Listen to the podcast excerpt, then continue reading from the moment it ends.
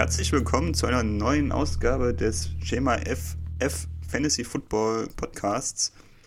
Es ist wieder eine kleine gemütliche Runde. Heute ist der Sepp noch dabei. Hallo. Benny ist leider kurzfristig verhindert. Wir hoffen, dass wir dann nächste Woche mal zu dritt sind. Das wäre immer was, ja. Das wäre was, ja. noch mehr Meinungen. ähm, wir haben im Vergleich zur letzten Woche ein bisschen uns was anderes überlegt. Wir werden jetzt äh, versuchen, Match ab, von Matchup durchzugehen und wirklich jedes Team wandeln zu können, dass wir da ein bisschen vollständiger sind und ja, keine wichtigen Spieler vergessen. Ähm, deswegen pickepacke volles Programm und wir schauen, dass wir alles auf die Reihe kriegen in der kurzen Zeit. Genau.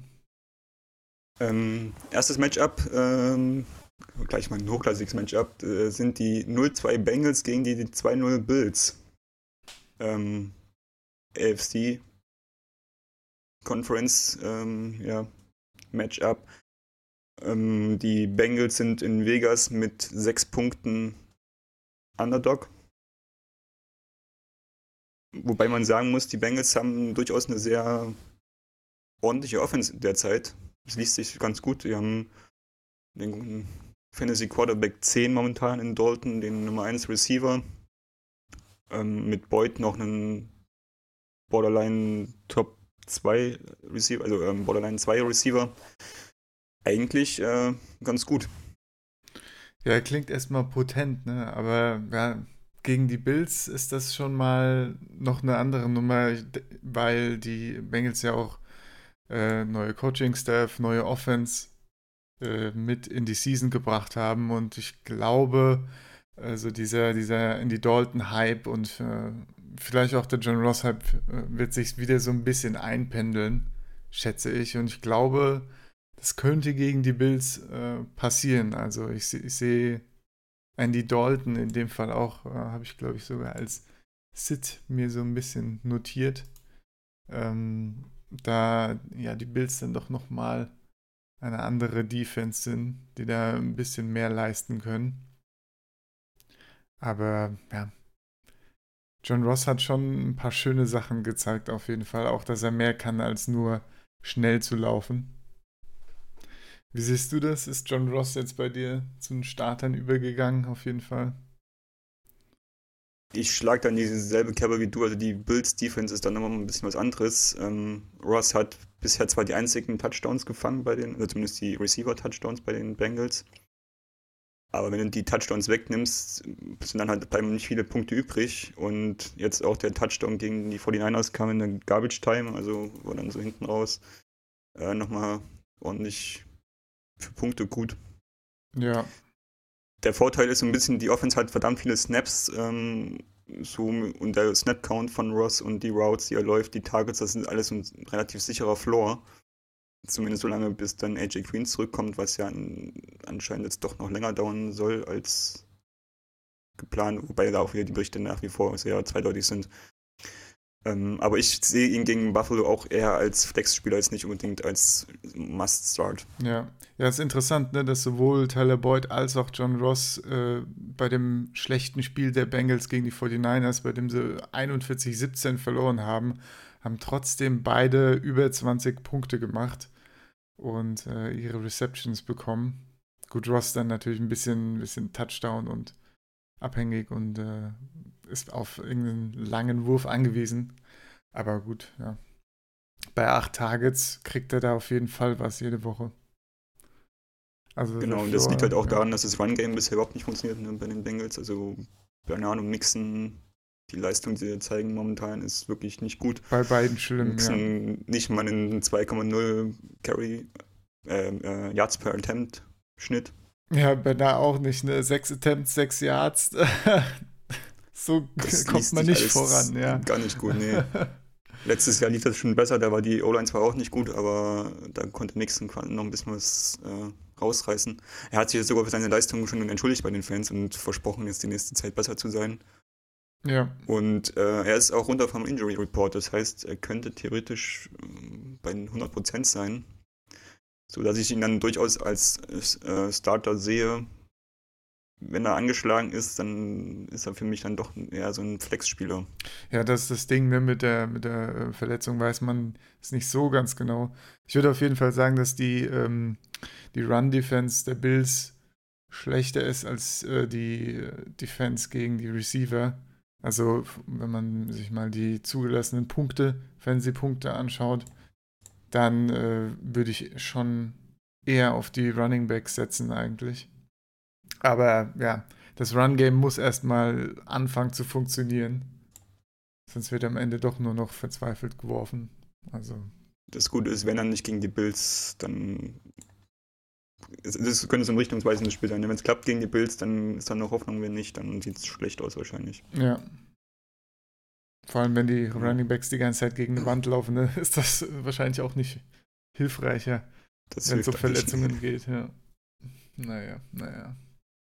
Ich wollte noch den Dalton ergänzen, auch für mich ist er diese Woche ein Sit, ähm, hat zwar jetzt die letzten beiden Spiele gut geliefert, aber wie du schon gesagt hast, die Buffalo Defense ist dann doch mal nochmal ein Top 6 Defense gegen den Pass. Ja. Ich glaube halt auch, es ist wirklich ein großer Faktor, dass äh, gerade mit neuen Spielern, man musste, wusste nicht genau, was John Ross überhaupt kann, ja, nachdem er so total untergegangen ist in den letzten Jahren. Und äh, jetzt, wo die ganzen Defenses schon zwei Spiele gesehen haben, wie die Offense aussieht, dann kann das auch, kann die Offense eben auch schnell wieder zurück auf die, zurück in die Realität geholt werden, sag ich mal. Also allein deshalb sollte man jetzt langsam vorsichtig sein. Aber Dalton dann nächste Woche gegen Pittsburgh und danach Arizona, das ist dann wieder freundlicher. Da ist wieder Raum, ja. Auf der anderen Seite, die Bills ja, liest sich gut der Rekord, aber sie haben halt auch gegen die Giants und gegen die Jets gespielt und jetzt gegen die Bengals. Ja, könnte schlechter sein, ne? Der Matchplan. Ja, richtig, der Matchplan ist halt gut, ne? Das ist. Äh, und Singletary ist so ein bisschen. Da bin ich mir aber noch unschlüssig, was mit ihm so passiert oder generell mit dem Run-Game.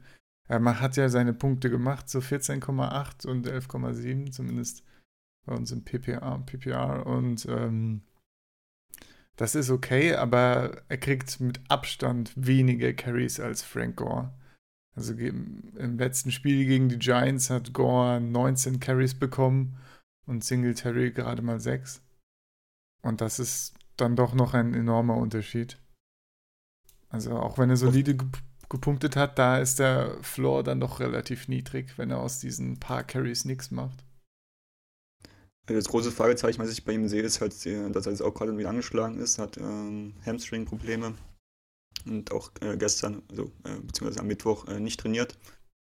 Ähm, aber seine, er ist unglaublich effektiv. Er hat in Woche 1 einen Schnitt von 17,5 Yards pro Lauf und jetzt letzte Woche gegen die Giants von 9,5.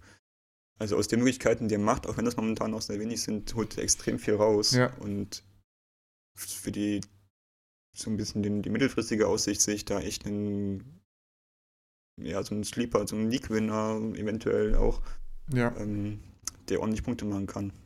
Genau, jetzt im letzten Spiel hatte er ja nicht viel weniger Yards als Gore gemacht, äh, zumindest beim Laufen. Also wenn er da, äh, und das mit wesentlich weniger Carries, also wenn er da noch ein bisschen, äh, wenn er gesund bleibt und äh, beziehungsweise wieder gesund wird jetzt, ähm, dann sehe ich das auch gerade mittelfristig, genau. Das ist wirklich sehr, sehr interessant, was mit ihm dann noch passiert. Und die Bengals haben die schlechteste Run-Defense momentan gegen die, also aus Fantasy-Sicht gegen die Running Backs. Äh, weshalb dann auch, wenn Singletary nicht spielt, ist Frank Gore mein Start of the Week in diesem Matchup. Sehr gut, sehr gut. Ja, die Bengals Run Defense, das, äh, da kann man immer mitmachen und sich was abholen an Punkten, denke ich. Und auch wenn Singletary äh, fit ist, ich glaube, da ist er auf jeden Fall ein Flex-Start. Ja, ja. ja. Ähm, die Receiver, ja, John Brown kann irgendwie doch das liefern, was man von ihm erwartet hat. Er ist momentan WR 20. Ist für mich auch ein klarer Start diese Woche. Ist der Nummer 1 Receiver in der Offense, kriegt die meisten Targets. Ähm, momentan sind es 25 Prozent. Das ist nahe dem Elite-Level, was so in der Liga äh, ja, was den Ligaschnitt angeht. Und sollte dann auch gegen die Bengals auf jeden Fall wieder zwei Punkte machen. Genau. Ich finde es ein bisschen schade, dass Robert Foster so untergeht.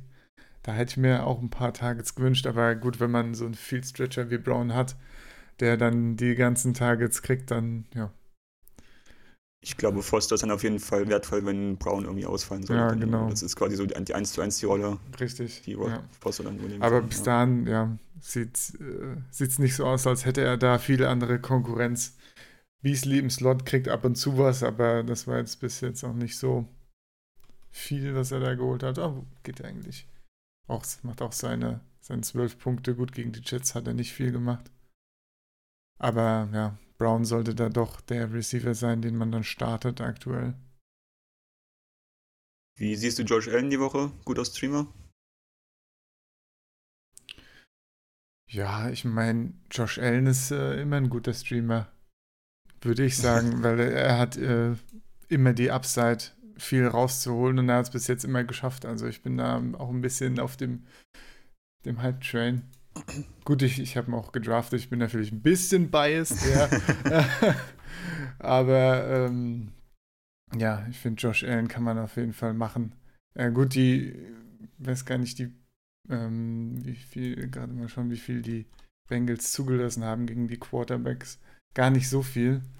Aber ja, ich glaube, Allen wird auch gegen ja. Ich glaube, es ist solide. Also, die haben 20 Punkte gegen Quarterbacks zugelassen. Ja, ich meine, wir reden ja auch immer noch von der Sample Size von zwei Spielen. Ja. Und ich, ich glaube, Allen wird da äh, ja, immer seine Situationen haben, in denen er übernimmt. Und wenn er, allein wenn er einen Touchdown reinläuft oder einen wirft, ist er schon mit seinem, mit seinem Floor an ein paar Punkten, die er sich immer zusammenläuft, eine solide Option.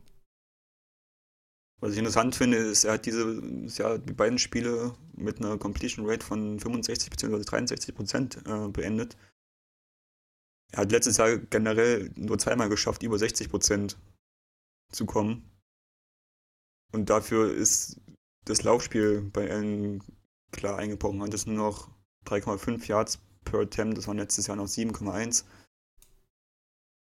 Also man sieht dann, dass auch die Bills durchaus versuchen, den Quarterback auch als Passer einzusetzen, ja, nur was, was ja auch durchaus gut ist dann. Also äh, ich finde es gut, dass man einen, einen, Progress sieht. Das ist eigentlich das Wichtigste bei so einem jungen Ja. Quarterback, dass er dann man nicht nach äh, zwei Jahren merkt, okay, er hat immer noch so eine beschissene Completion Rate wie als Rookie und jetzt muss man sich ernsthaft Gedanken drüber machen, ob man äh, eine neue Option holt. Aber ich meine, er wirft immer noch seine Gurken, ja. Also, wenn man sich die Spiele anguckt, da ist jetzt nicht auf einmal die hohe Präzision da, im Gegensatz zu jemandem wie äh, Lamar Jackson zum Beispiel, der echt gut aussah. Also, solche Würfe hat er meiner Meinung nach nicht hinbekommen, aber er hat sich durchaus verbessert und äh, stetige Verbesserung führt auch irgendwann äh, zu einem guten Package. Von daher, ja. Bin, ich bin mit der Entwicklung da ganz zufrieden und ich denke, man hat wirklich jemanden, den man auch in Fantasy gut verwenden kann.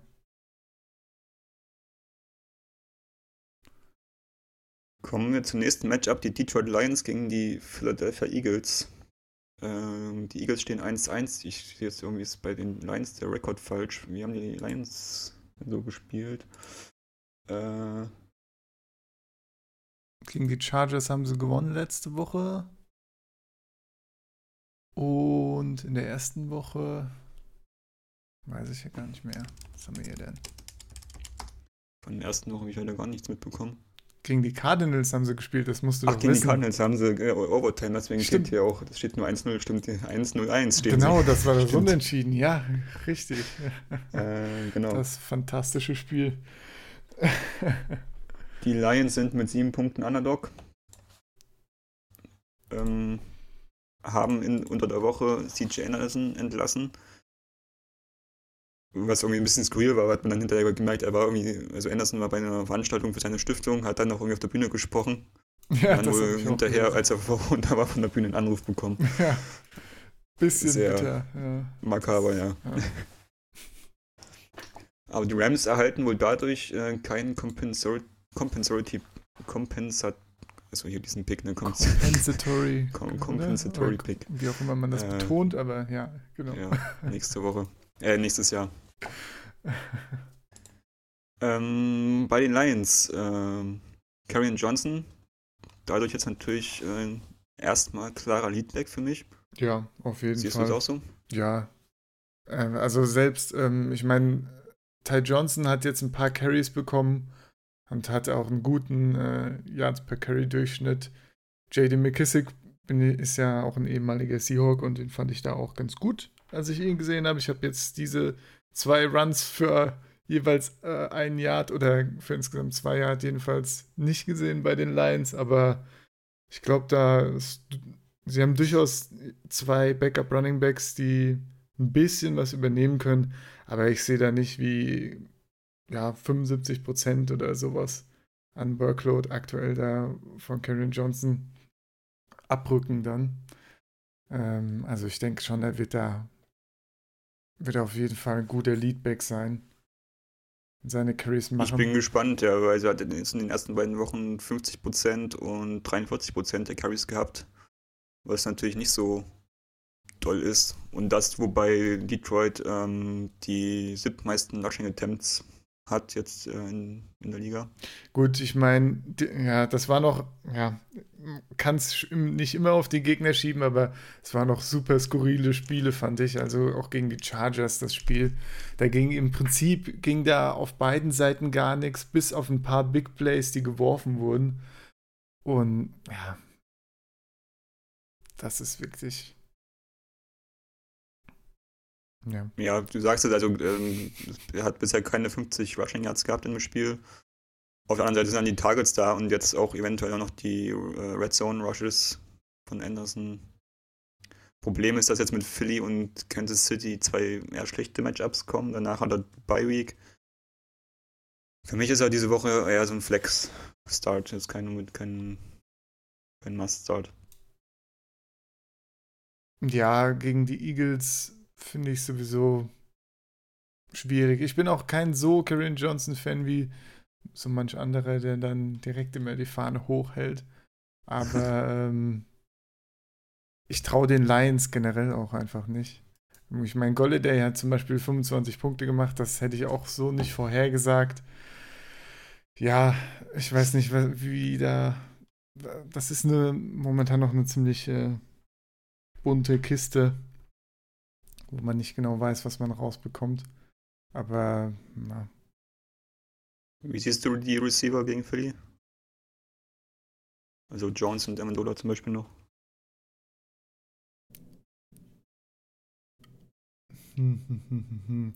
Ich meine, ja. Jones ist für mich dann schon eine kleine Enttäuschung. Er ist momentan nur Vierter in Targets bei den Lions. Amendola hat in, von zwölf Targets in Woche 1 äh, letzte Woche nur ein Target gesehen. Es ging steil nach unten. Ja, also Amendola hat mich sowieso gewundert, dass er wirklich so viel bekommen hat in der, in der ersten Woche schon. Und dass er auch gar nicht schlecht aussah dabei. Dass er, dass er wirklich so wenig wiederholen konnte. Also, ja. Gut, Golladay hat mich auch überrascht. Das ist wirklich schwierig. Also, der, Golladay könnte, kann immer gut aussehen. So Marvin Jones ist der, wo ich sage, ja, das wird eigentlich meistens nur okay bis äh, nicht wirklich tragbar. Also Marvin Jones ist, würde ich wirklich, würde ich nicht machen. Äh, weil ich bei Golladay schon meine Zweifel habe, aber ah, Golladay sah schon gut aus, ne? Da waren schon ein paar nette, nette lange Dinge dabei. Amendola würde ich erstmal nur als Boom am Anfang der Season abschreiben.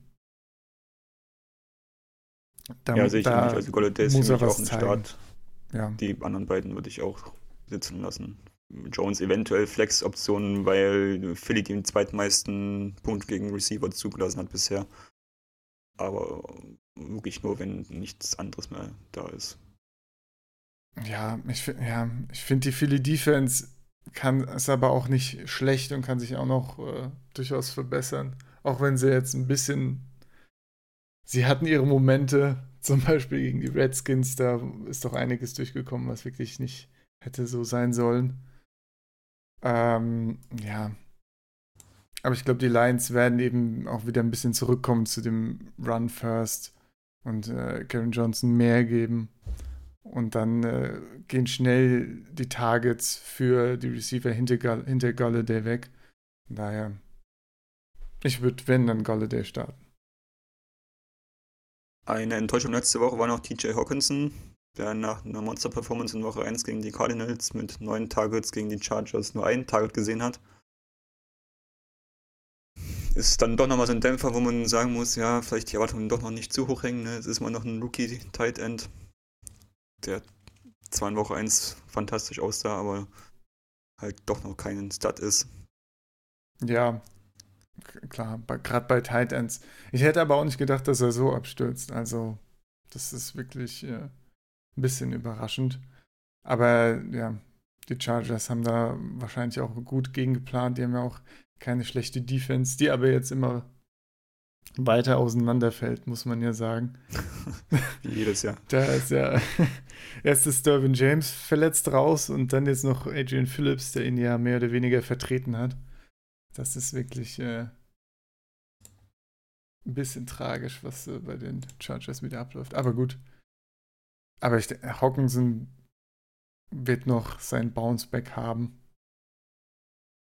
Ich denke auch, aber ich denke nicht diese Woche. Ich äh, würde ihn diese Woche sitzen lassen. Spielt gegen Malcolm Jenkins, zumindest laut Pro Football Focus. Äh, ein sehr äh, schwieriges Matchup. Ähm, ich würde dann lieber irgendwie Streaming Titans bevorzugen, also zum Beispiel den Jason Witten oder den Jared Everett. Aber da sprechen wir dann später nochmal drüber. Ja, die Eagles waren auch nur, waren okay gegen Titans. Also nee, kein besonderes Matchup, bei dem man irgendwie ne, jemanden starten soll, weil man gegen die Eagles spielt. Gerade je nachdem, von welchem Defender man gecovert wird, ja. Bei den Eagles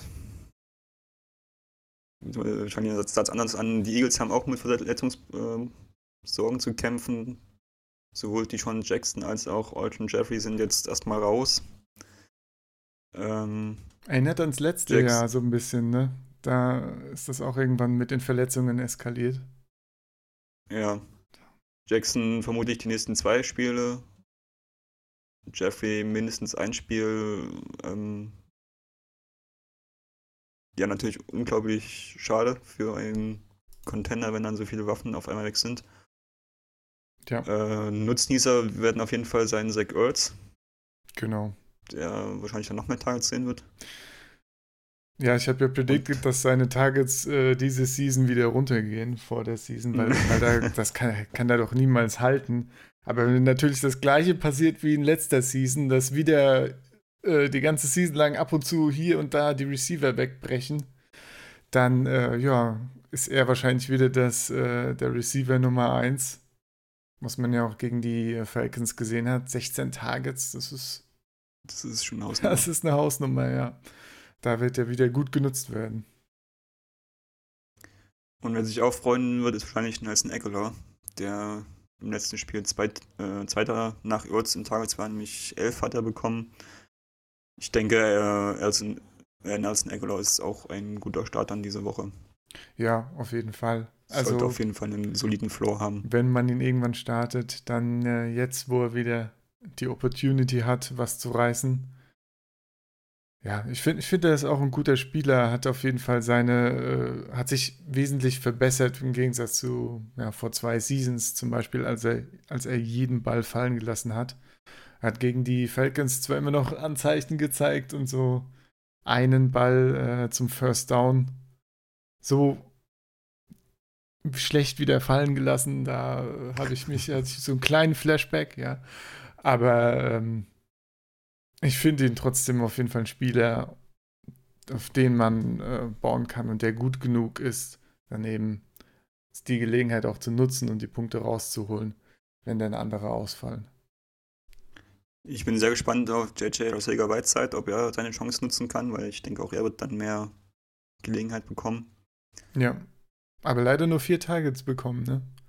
Gegen ja, die, und auch, ich habe auch nur eins gefangen, ne? Also es ist bisher ja. noch nicht so in Erscheinung getreten, aber jetzt hat er vielleicht die Chance dazu, sich ja. zu beweisen. Genau. Ähm, Carson Wentz ist für mich der Sit of the Week diese Woche.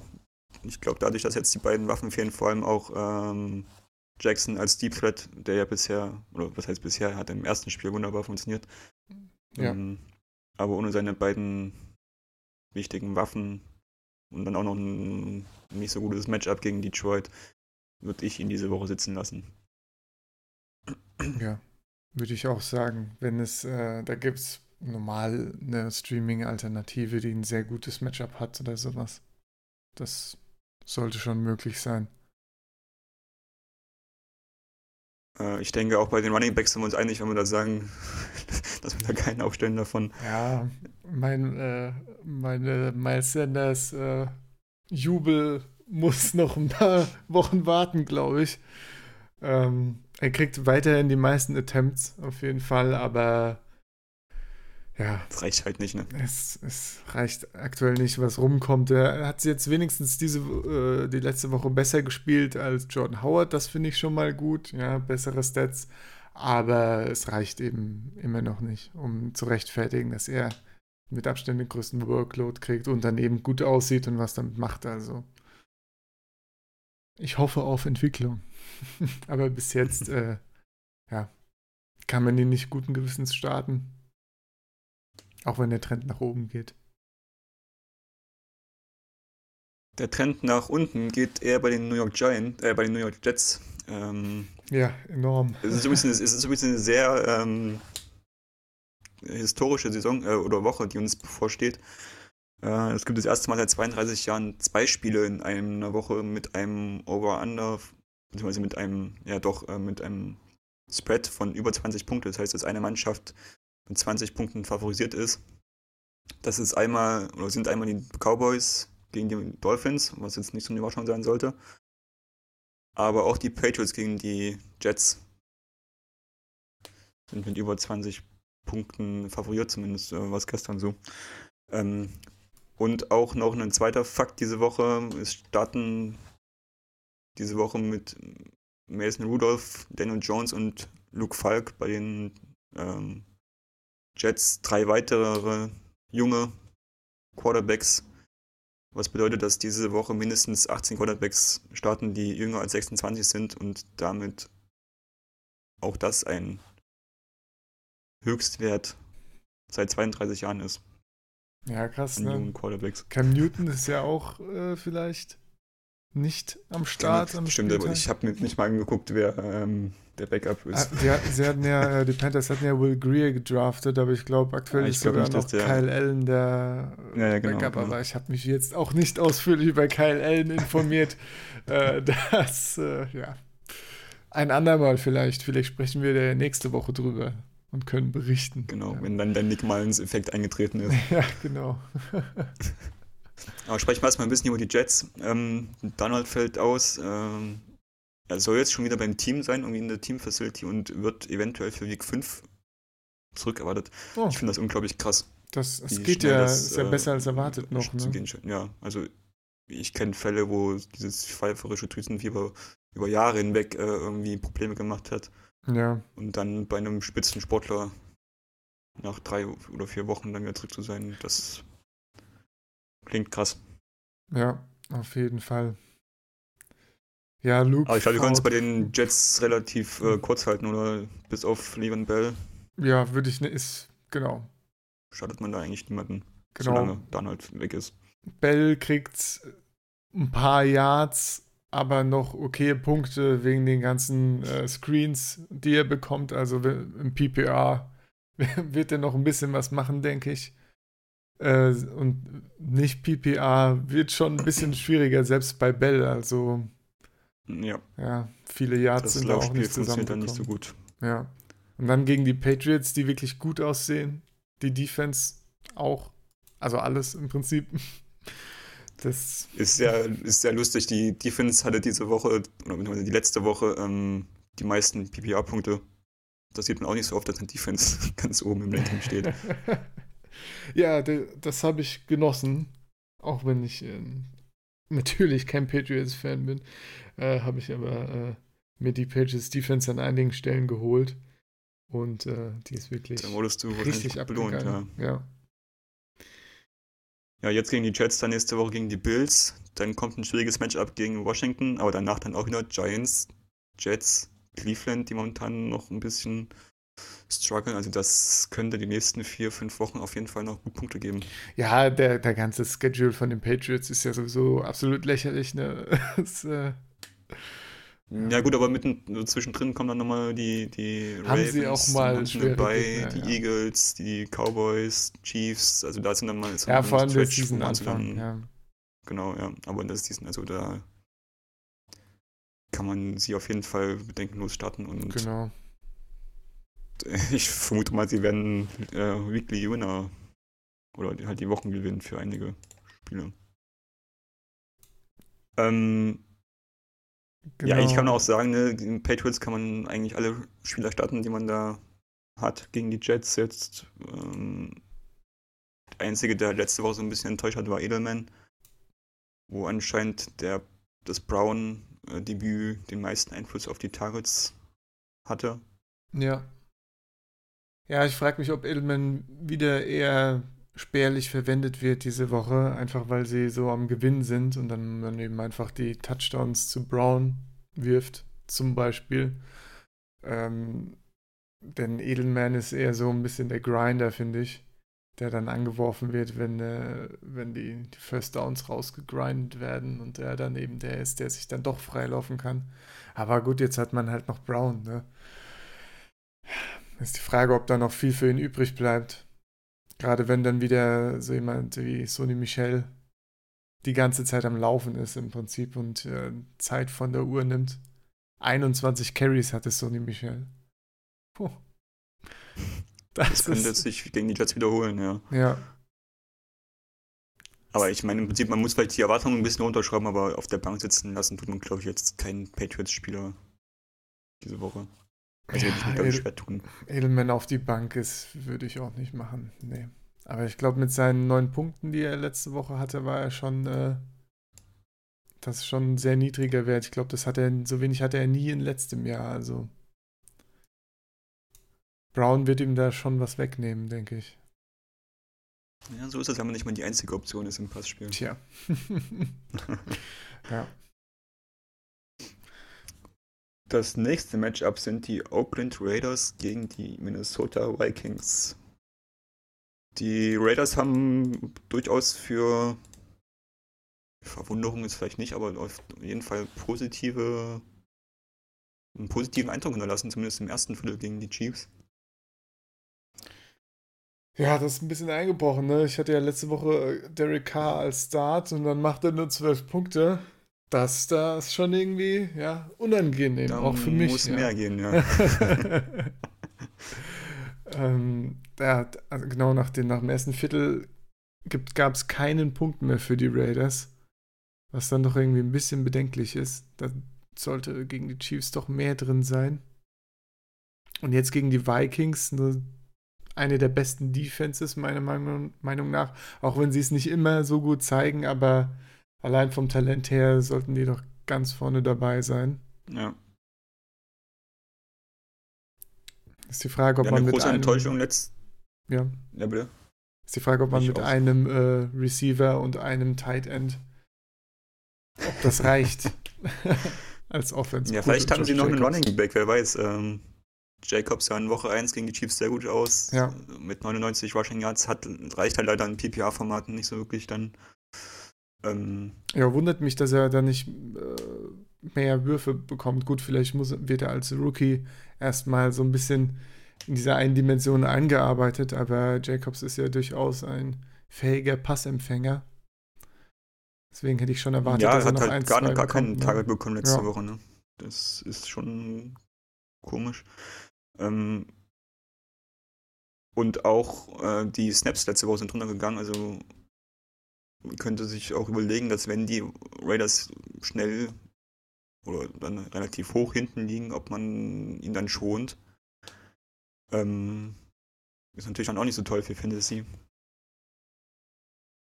Ja. Zumal sie jetzt gegen die Vikings mit 7,5 Punkten Underdog sind. Also könnte natürlich auch dann sch relativ schnell das Spiel entschieden sein und dann ja, Schonung angesagt sein für Jacobs. Ist für mich diese Woche nur ein Flex-Spieler. Ja, gerade wegen hinten liegen. Ne? Die Raiders haben extrem viele Punkte, liegen gelassen gegen Receiver. Gut, das ist jetzt, ja, ist die Frage, wie verzogen jetzt die Statistik ist, weil sie natürlich einfach weggebombt wurden von den Chiefs teilweise. Das äh, war dann heftig, aber ja, die, Vikings werden da, auch wenn sie Run First machen jetzt mit, äh, äh, mit Cook, was man doch deutlich sieht, äh, wird da einiges drüber geworfen und dann kann es gut sein, dass da die Raider Defense schnell zusammenbricht und äh, die Raiders hinten liegen und wir dann in einer ähnlichen Situation sind wie gegen die Chiefs. Nicht unwahrscheinlich. Also Tyrell Williams und Darren Waller starten. Ja. Als die beiden Passing-Optionen. Genau, wobei Hunter Renfro ist durchaus eine Erwähnung wert. Ich würde ihn nicht starten, aber er hat acht Targets bekommen und hat damit sogar am meisten bekommen, glaube ich. Also er soll auf jeden Fall eine Anspielstation werden. Zumindest sollte er das gegen die Chiefs, aber er hat nichts draus gemacht letzte Woche. Vier Receptions und 30 Yards, das ist dann nicht ausreichend einfach. Aber er scheint äh, dann, wie vermutet, als der Receiver 2 äh, zumindest angespielt zu werden. Also ja. kann noch was draus werden, kann man auf jeden Fall im Auge behalten. Auf der anderen Seite die Vikings, du hast es schon erwähnt, eine unfassbar gute Rushing Offense, ähm, wo Dalvin Cook derzeit der Running Back 2 in PPR-Formaten ja, wie die Faust aufs Auge in das Scheme zu passen scheint. Kriegt 74% der Rushing Attempts und ich als Cook-Owner auf jeden Fall freue mich da auch sehr drüber. Das ist, macht einfach Spaß zuzugucken. Ja. Und er, er sieht so gut aus in der Offense trotz seiner Verletzungshistorie. Ja, passt auch wirklich gut in das äh, Scheme rein ne? und flügt dann schön durch die Löcher durch. Das ist schon. Äh, man sieht auch, dass die Vikings ihre O-Line verbessert haben. Also, das macht auf jeden Fall Spaß, was Cook da macht.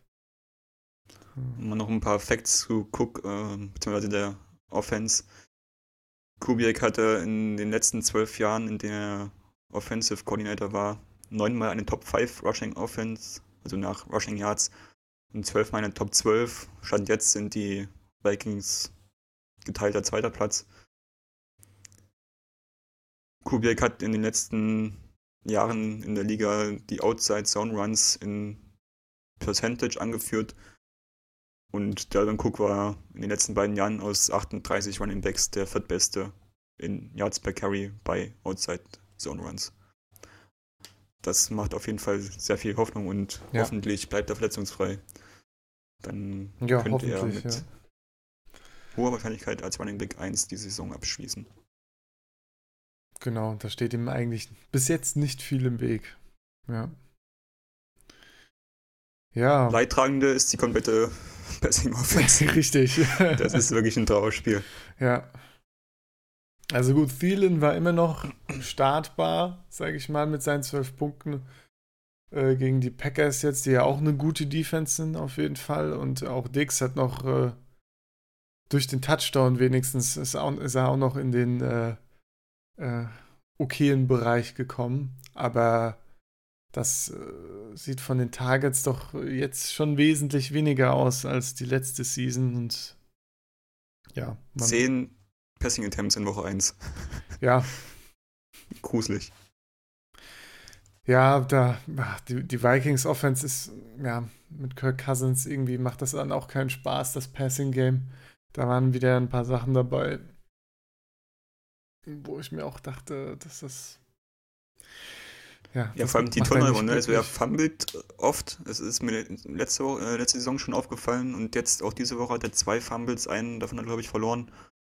Ähm, jetzt kommen auch noch Interceptions dazu, was eigentlich nicht so sein Genau, Stil ein Touchdown, ist. zwei Interceptions im letzten Spiel. Oh, oh, ja. Da wird es dann doch schnell, schnell kritisch. Ja. Er hat in Woche 2 eine Completion Rate von 44%. Das ist auch unter aller Sau. Ja. Und ja. dazu kommt halt, dass die Vikings generell halt die wenigsten Passing Plays in der Liga haben. Und also da kann halt kein, keine, kein Passing Game funktionieren. Was halt echt schade ist, weil also Thielen scheint nach wie vor der WA1 zu sein, kriegt die meisten Targets, was natürlich jetzt ein sehr kleine Sample Size ist. Rudolph ist ein Non-Faktor bisher im Passing Game. Spielt zwar 100% seiner Snaps, läuft viele Routen, aber bekommt keine Targets.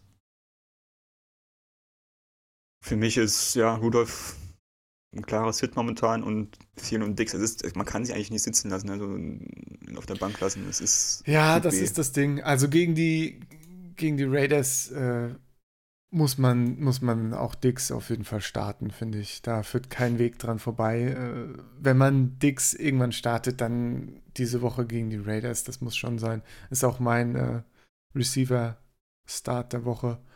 Also, oh, okay. Ja. Denn, äh, ja, da bin ich gespannt. Würde mich freuen. Ich habe ihn auch in einer Liga. Ähm, ja. Ja. Mein, ich du, du musst auch sehen, ne? Packers erstaunlich gute Pass-Defense gewesen im letzten Spiel und äh, auch die Falcons waren äh, gegen den Pass gar nicht so schlecht, glaube ich, in der ersten Woche und äh, genau, die wurden einfach über, von Cook überrannt. Und bei den Raiders, da ist ja eher dann die Run-Defense besser. Naja,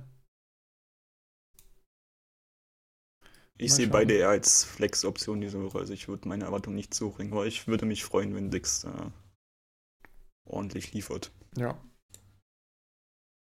Bei Rudolph stimme ich dir auf jeden Fall zu. Äh, ist einfach niemand, den man als Tight End aktuell verwenden möchte, generell.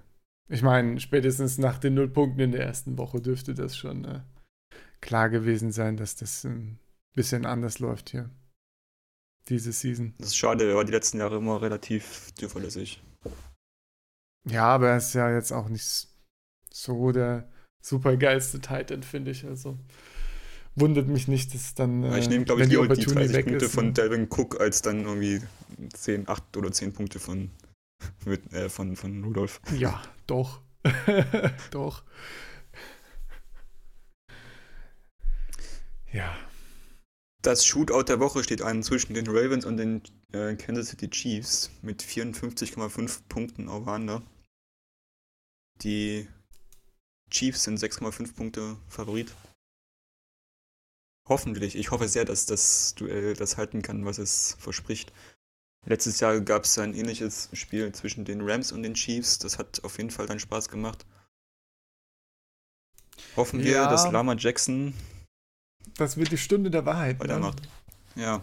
So ein bisschen. Also, äh, ich meine, erste Woche gegen die Dolphins kann man eigentlich schon zur Seite schieben. Und ja, die Cardinals, weiß ich nicht, sind auch ein bisschen die Wundertüte, oder? So, so viel kam da ja auch noch nicht rum. An Defense. Nee, da bin ich gespannt, wie das diese Woche in die ja. Panthers läuft. Also, ja, wie die, ob die Ravens da zu einem Shootout fähig sind, gut gegen die Chiefs, ja, ja. Aber äh, ich weiß nicht, ich weiß nicht. Gegen die Chiefs ist es vielleicht noch drin, aber äh, ich will endlich mal eine gute Defense gegen Lamar Jackson sehen und äh, dann kann man auch mal schauen, wie, äh, wie hoch äh, man die Marquise Brown-Ergebnisse der ersten zwei Wochen hängen muss, da er jetzt schon wieder 16,6 Punkte gemacht hat zwar kein Touchdown, aber eben dann wesentlich mehr Targets bekommen hat gegen die Cardinals. Und das ist schon. Gestern hatte ich noch gesagt, ja, wenn er so bei seinen 6, 7 oder sogar noch 5, 6 Targets bleibt und dann immer da was äh, Langes draus macht, dann ist das eigentlich schon okay. Jetzt hat er 13 Targets und 8 Receptions bekommen. Das ist schon äh, vielversprechend. Sehe ich auch so. Dazu kommt halt eine relativ schlechte Chiefs-Defense. Muss man noch abwarten. Vielleicht kommt da Jalen Ram, äh, Jalen Sam, wie weißt du? Jalen Ramsey. Ja. Ähm, da wird, werden die Chiefs heiß gehandelt als Trade-Kandidat. Ähm, da wird ja fleißig telefoniert gerade. Ja. die Leitungen glühen. Ähm, aber ansonsten, im Moment hat Hollywood Brown laut PFF ein Top 5 Matchup gegen den Cornerback mit 33% Vorteil auf seiner Seite.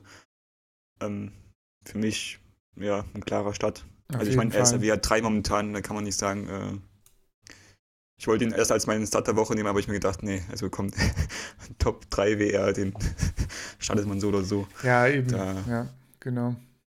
Braucht man sich, glaube ich, keine Gedanken machen. Das liest sich generell sehr gut, ne? Lama Jackson, Quarterback 1, Hollywood Brown, WR3, Ingram, RB8 und Andrews T, äh, Thailand 1. Also. Oh, Andrews, ne? Ist auch richtig abgegangen wieder. Also, ja, das ist äh, doch eine Offense, mit der man was anfangen kann jetzt anscheinend.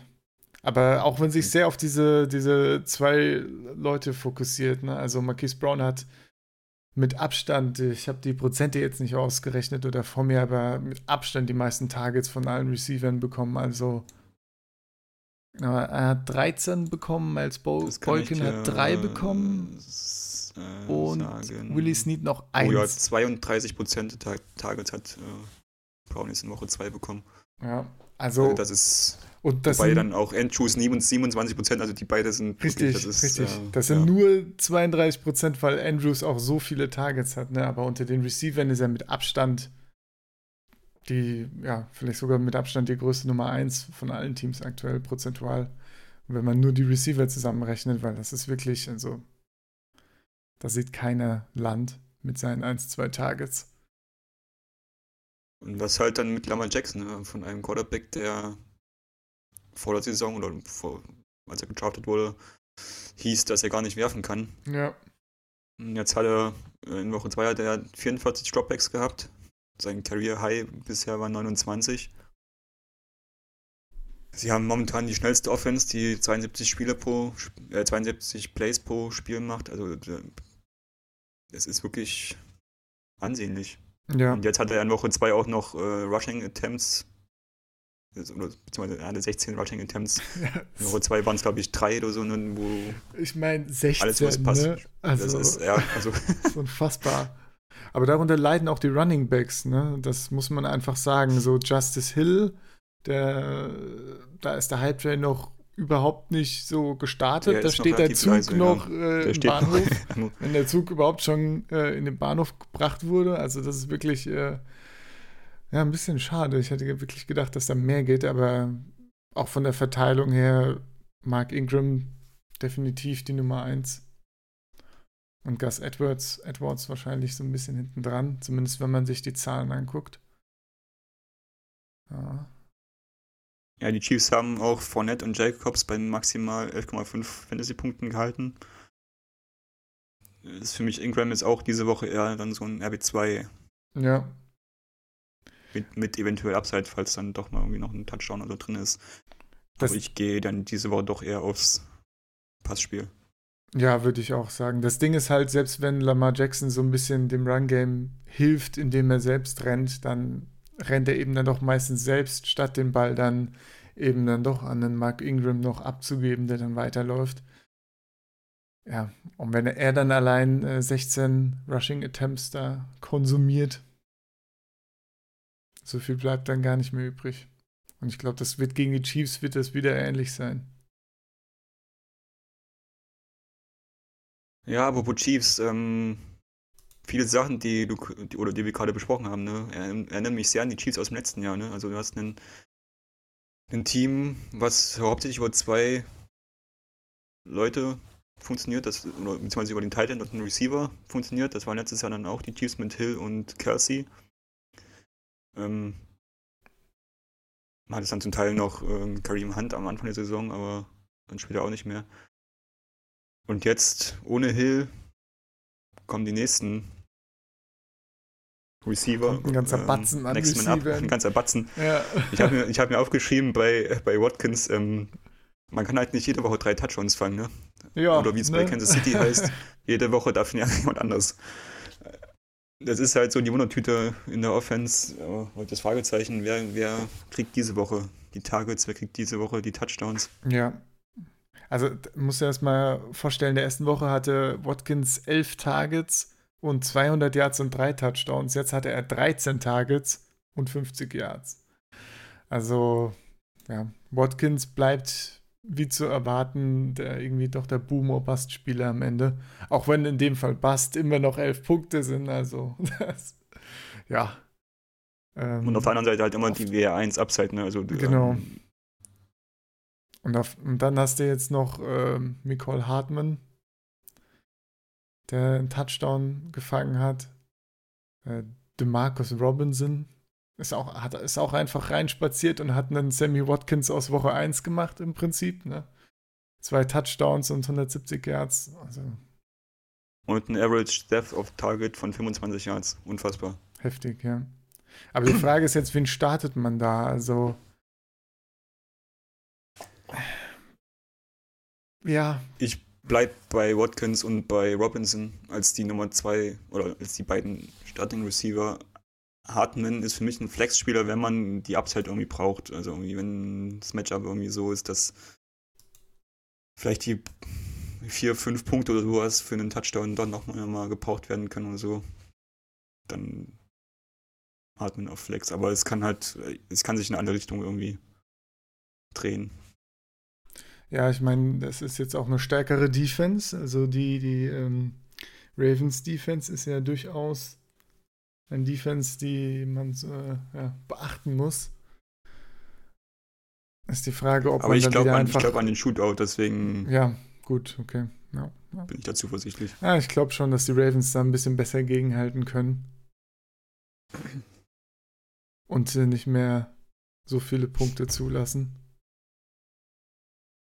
Also der, ich glaube nicht dran, dass der Marcus Robinson über 20 macht. Oder auch nur 15, ja, 15, weiß ich nicht. ah, es ist. ich würde lieber die Finger davon lassen. Von den ganzen Spielern, wenn es Alternativen gibt. Ja. Wenn man natürlich. Wenn, Wirklich, ja? Ja, wenn noch ein Marcus Robinson rumliegt und man noch einen Flex-Spieler braucht und sonst. Äh, dann kann man auf die Upside gehen, okay. Aber ich glaube, da ist jeder von denen sehr hoffen, volatil, sage ich mal. Ja. Gutes Stichwort auch für die Running Backs. Damon Williams und McCoy. McCoy jetzt anscheinend immer mehr involviert im Spiel. Obwohl beide jetzt auch verletzt waren. Ähm, Damon Williams ist im vierten Quarter wegen einer Knieverletzung raus. Hat, glaube ich, auch gar nicht trainiert, wenn ich die letzten Tage, wenn ich das richtig ja, gesehen habe. Genau. McCoy selber ist auch in den letzten zwei Minuten dann wegen dem Knöchel raus. Das Matchup gegen Baltimore ist jetzt nicht so einfach. Ich, ich sehe aber immer noch Williams vor McCoy. Wenn Williams raus sein sollte, ist für mich McCoy dann ein Flex-Starter. Wenn Williams spielt, ist für mich Williams der Flex-Starter. Genau, kommt Und wenn beide ausfallen sollten, dann ja. Thompson auf jeden Fall. Ja, aktuell, ich meine, im letzten Spiel, man könnte fast sagen, die Receptions der beiden Running Backs sind so um die 50-50 und die äh, Rushing Attempts sind auch ungefähr 50-50, ja, also äh, schwer zu sagen, wen man da bevorzugen sollte. So normal hat Williams dann ein bisschen besser ausgesehen bei den Receptions, finde ich. Das heißt, PPR dann eher Williams, aber ja, am besten danach gehen, wer am meisten trainiert hat und wahrscheinlich einfach die meisten Snaps bekommt, weil das Knie wieder in Ordnung ist. Ansonsten, ja, Next Man Up, ne? David Thompson.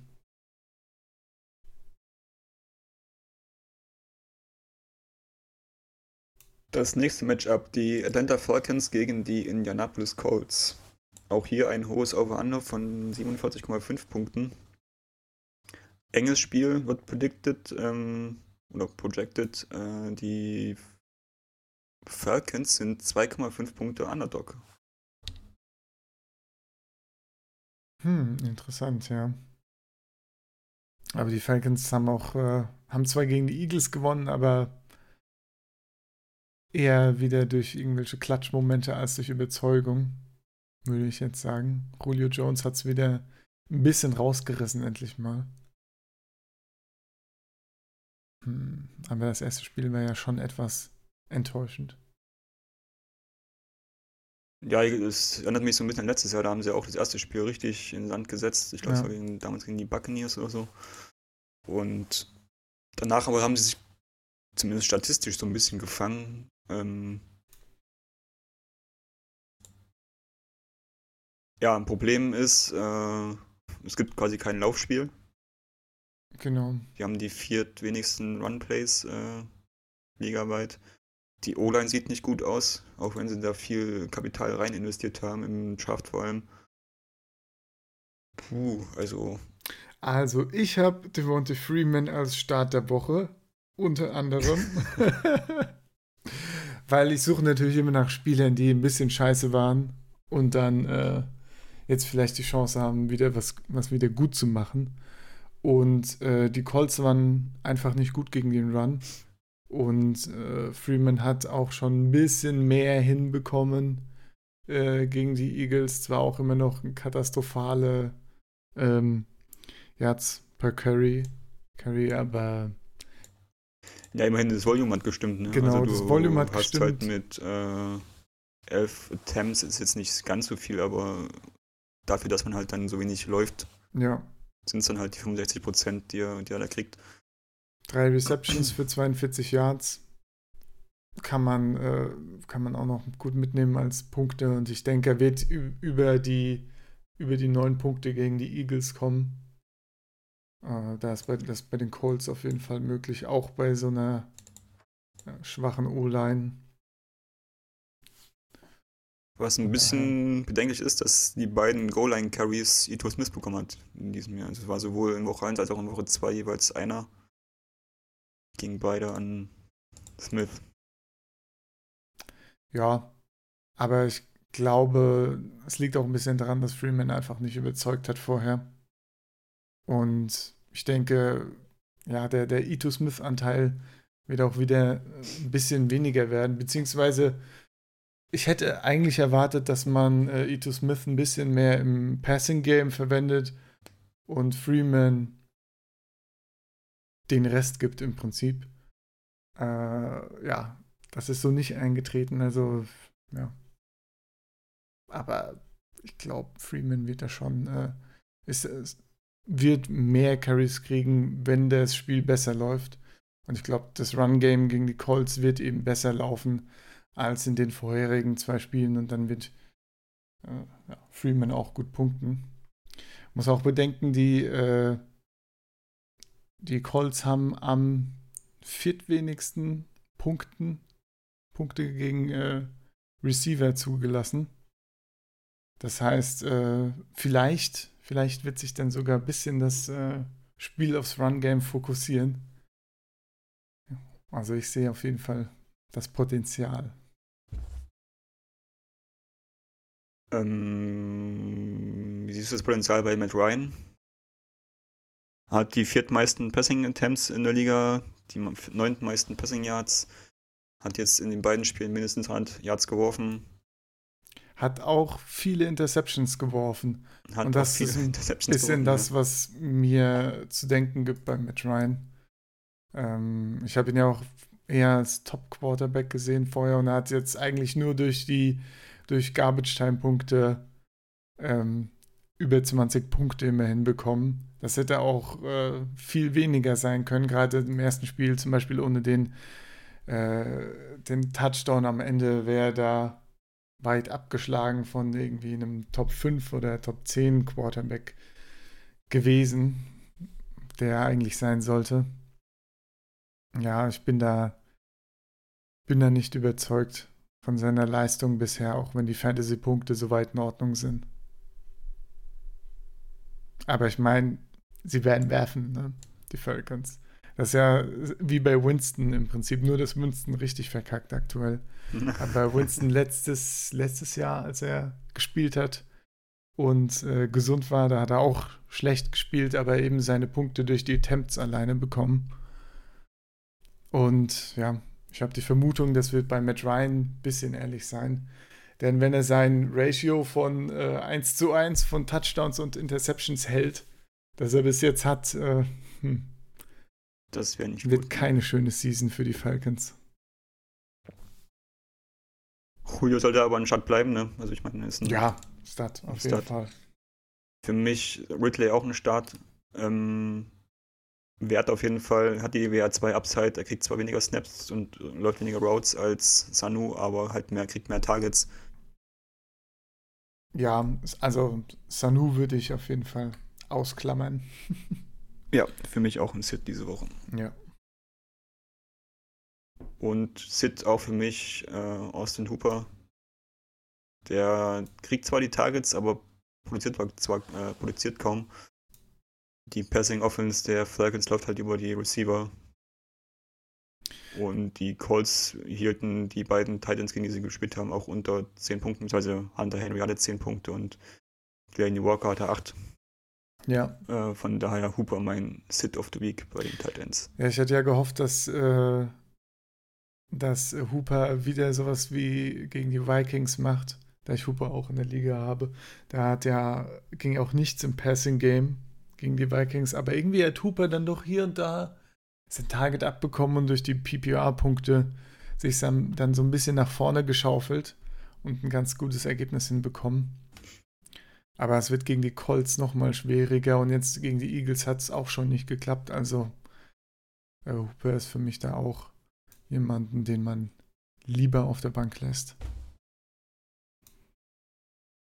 Bei den Colts hat sich T.Y. Hilton dann doch als stabiler Fantasy-Punkte-Lieferant ähm, gezeigt. Ist momentan mehr 7. Er scheint das ähm, ja, Safety Blanket für Preset zu genau. sein. Wie erwartet, kriegt, ne? Ja. Ist klarer Target Leader und kriegt 33 Prozent oder hatte jetzt in Woche 2 33 Prozent der Targets. Hat aber momentan mit Oberschenkelproblemen zu kämpfen und ist questionable für Was? das Spiel. Das wusste ich ja gar nicht. Nein. Da sind ja wieder so viele verletzt diese Woche. Ah, naja. Ja, Hilton ist für mich. Eben könnte auf jeden Fall auch eine gute Sell High Option sein. Ähm, falls man irgendwie mit dem Ring 20 oder so und irgendwie Value loswerden will. Ja. Weil ich sagen muss, er hat ja gegen die Defense jetzt ist, wie gesagt, auch wieder äh, schwierig. Die Falcons waren, glaube ich, auch ganz gut gegen den Pass. Es sind nur viele Leute durchgelaufen. Ja. Und ähm, ja, Hilton eben wie erwartet, genau, der, der die Targets bekommt, ist für mich äh, eigentlich jede Woche jemanden, den man starten kann. Selbst wenn er nur die PPA-Sachen äh, abfängt, so ein bisschen. Von daher. Was sagst du zu den Titans? Äh, sind für mich beide Sits. Ähm, ja. Es wurde ja vor der Saison schon, oder dann gerade so, als dann Luck retired ist, ähm, ja, vermutet, dass äh, Doyle mehr Snaps kriegt als Epon. Und das ist momentan auch so. Ja. Epon läuft zwar mehr Routes und kriegt auch mehr Targets, äh, was allerdings auch nur eins pro Spiel mehr war. Und die sind halt extrem von Touchdowns abhängig. Sollte Hilton ausfallen jetzt ähm, am Sonntag, dann könnte ich mir vorstellen, dass Ebron so ein sneaky Start sein könnte, also wo man dann Upside hat oder so. Wenn dann, ja, Hilton ausfällt. Ja. Aber ansonsten, ich meine noch ein paar Facts zu der Colts Offense, Passing Offense. Sie machen die zweitmeisten Passing Plays haben aber die niedrigste Intended Air Yards,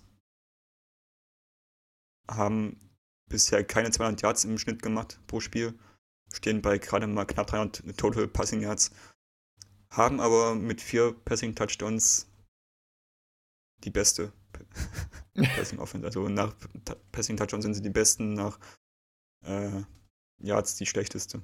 Das ist sehr interessant, aber es entspricht genau dem, was man erwartet, wenn der Backup-Quarterback äh, rumkommt. Ne? Viele Versuche, die meisten aufs Number One Target und auch so ein bisschen Tight Ends mit eingebunden in den Touchdowns und eher kurze Pässe. Ja. Äh, deswegen, e-, Eric Ebron ist auch mein Sit der Woche. Denn, ähm, hast ja schon gesagt, teilt sich jetzt nicht nur die äh, Snaps mit Jack Doyle ist eben auch super Touchdown-abhängig. In der ersten Woche hat er 1,8 Punkte gemacht. Und ich habe ihn vor allem als äh, Sit der Woche genommen, dass jetzt nicht viele denken, okay, er hatte äh, 11,5 Punkte in der letzten Woche und Doyle hatte nur 4 Punkte. Und ja, Ebron wird dann wieder äh, seine Punkte machen und ist der äh, mit das größte Target. Und das ist er nicht wirklich. Also das kann da rauf und runter gehen wie noch was. Und äh, das wäre einfach nichts, worauf ich mich verlassen würde. Gerade wenn man die Snaps anguckt und so weiter. Das kann schnell wieder zu einem Zwei-Punkte-Spiel kippen wie in der ersten Woche. Deswegen würde ich das nicht anfassen. Schlechte Passing Offense heißt meistens gute, oder im Umkehrschluss dann meistens eine gute Rushing Offense. Da sind die Colts nämlich nach Rushing Yards Zweite momentan. Marlon Mack sieht gut aus. Auch wenn Frank Reich äh, so aus diesem Doug Peterson Coaching Tree kommt und dieses Running Back per Committee im Blut hat, ähm, spielt Mack bisher oder kriegt bisher die so um die 70% der Attempts. Man muss aber sagen, dass er letztes Jahr im Schnitt eher 60 hat, also da ist auf jeden Fall noch so ein bisschen Regression möglich. Gegen die Falcons Defense sehe ich da aber auf jeden Fall AB2 Upside. Also für mich auf jeden Fall ein Start. Ja, würde ich auch sagen. Ja. Ich meine, so viele Receptions kriegt Mac jetzt leider auch nicht. Das wäre es noch, wenn man sich so ein bisschen darauf verlassen könnte, dass er äh, in der Hinsicht noch ein paar Punkte abkriegt. Aber er ist mit seinen 20 Rush Attempts, ne? Du kannst keinen auf der Bank sitzen lassen, der so viele Attempts bekommt. Das kann man eigentlich nicht verantworten. Als nächstes treffen die Denver Broncos auf die Green Bay Packers. Die Packers stehen 2-0 und keiner weiß warum. äh, schöne Einleitung. Ja, ja also Defense würde ich äh, sagen, vor allem. Ne? Defense vor allem, ja, die äh, sieht stark verbessert aus. Die Offense hat noch so ein bisschen Rost im Getriebe. Ja. Aber man kann sagen, look who's back. Aaron Jones, Career High an 27 Touches. Ist eigentlich der klare Leadback, wie es auch immer aus allen Kreisen, die man so hört. Ähm, ja, eigentlich logisch. Die logische Konsequenz ist, er ist äh, der beste Ja, Back das im- ist wieder das. Hoffnungsspiel von letzter Woche. Ne? Oh, jetzt haben sie es rausgefunden. Ja. Jetzt Ja, wissen sie mal, es. was- Es ist Aaron Jones. Nächste Woche. Rate mal, was LaFleur jetzt die letzten Tage gesagt hat. Er will die Touches zwischen Jones und Williams mehr ausgleichen. Ah. Ja, Sie gut. sind der Meinung, dass Williams auch ein guter Back ist. Ähm, ja. ja. Aber für mich trotzdem Denver ein gutes Matchup für Jones. Äh, klarer Start. ja, auf jeden Fall. Genau. Wie siehst du Rogers? Ich habe ihn in einigen Ligen schon äh, droppen sehen auf Waferwire. Ja, droppen ist jetzt vielleicht eine ein bisschen übertriebene Reaktion, aber ich sehe es durchaus auch so, dass er kein Must-Start ist.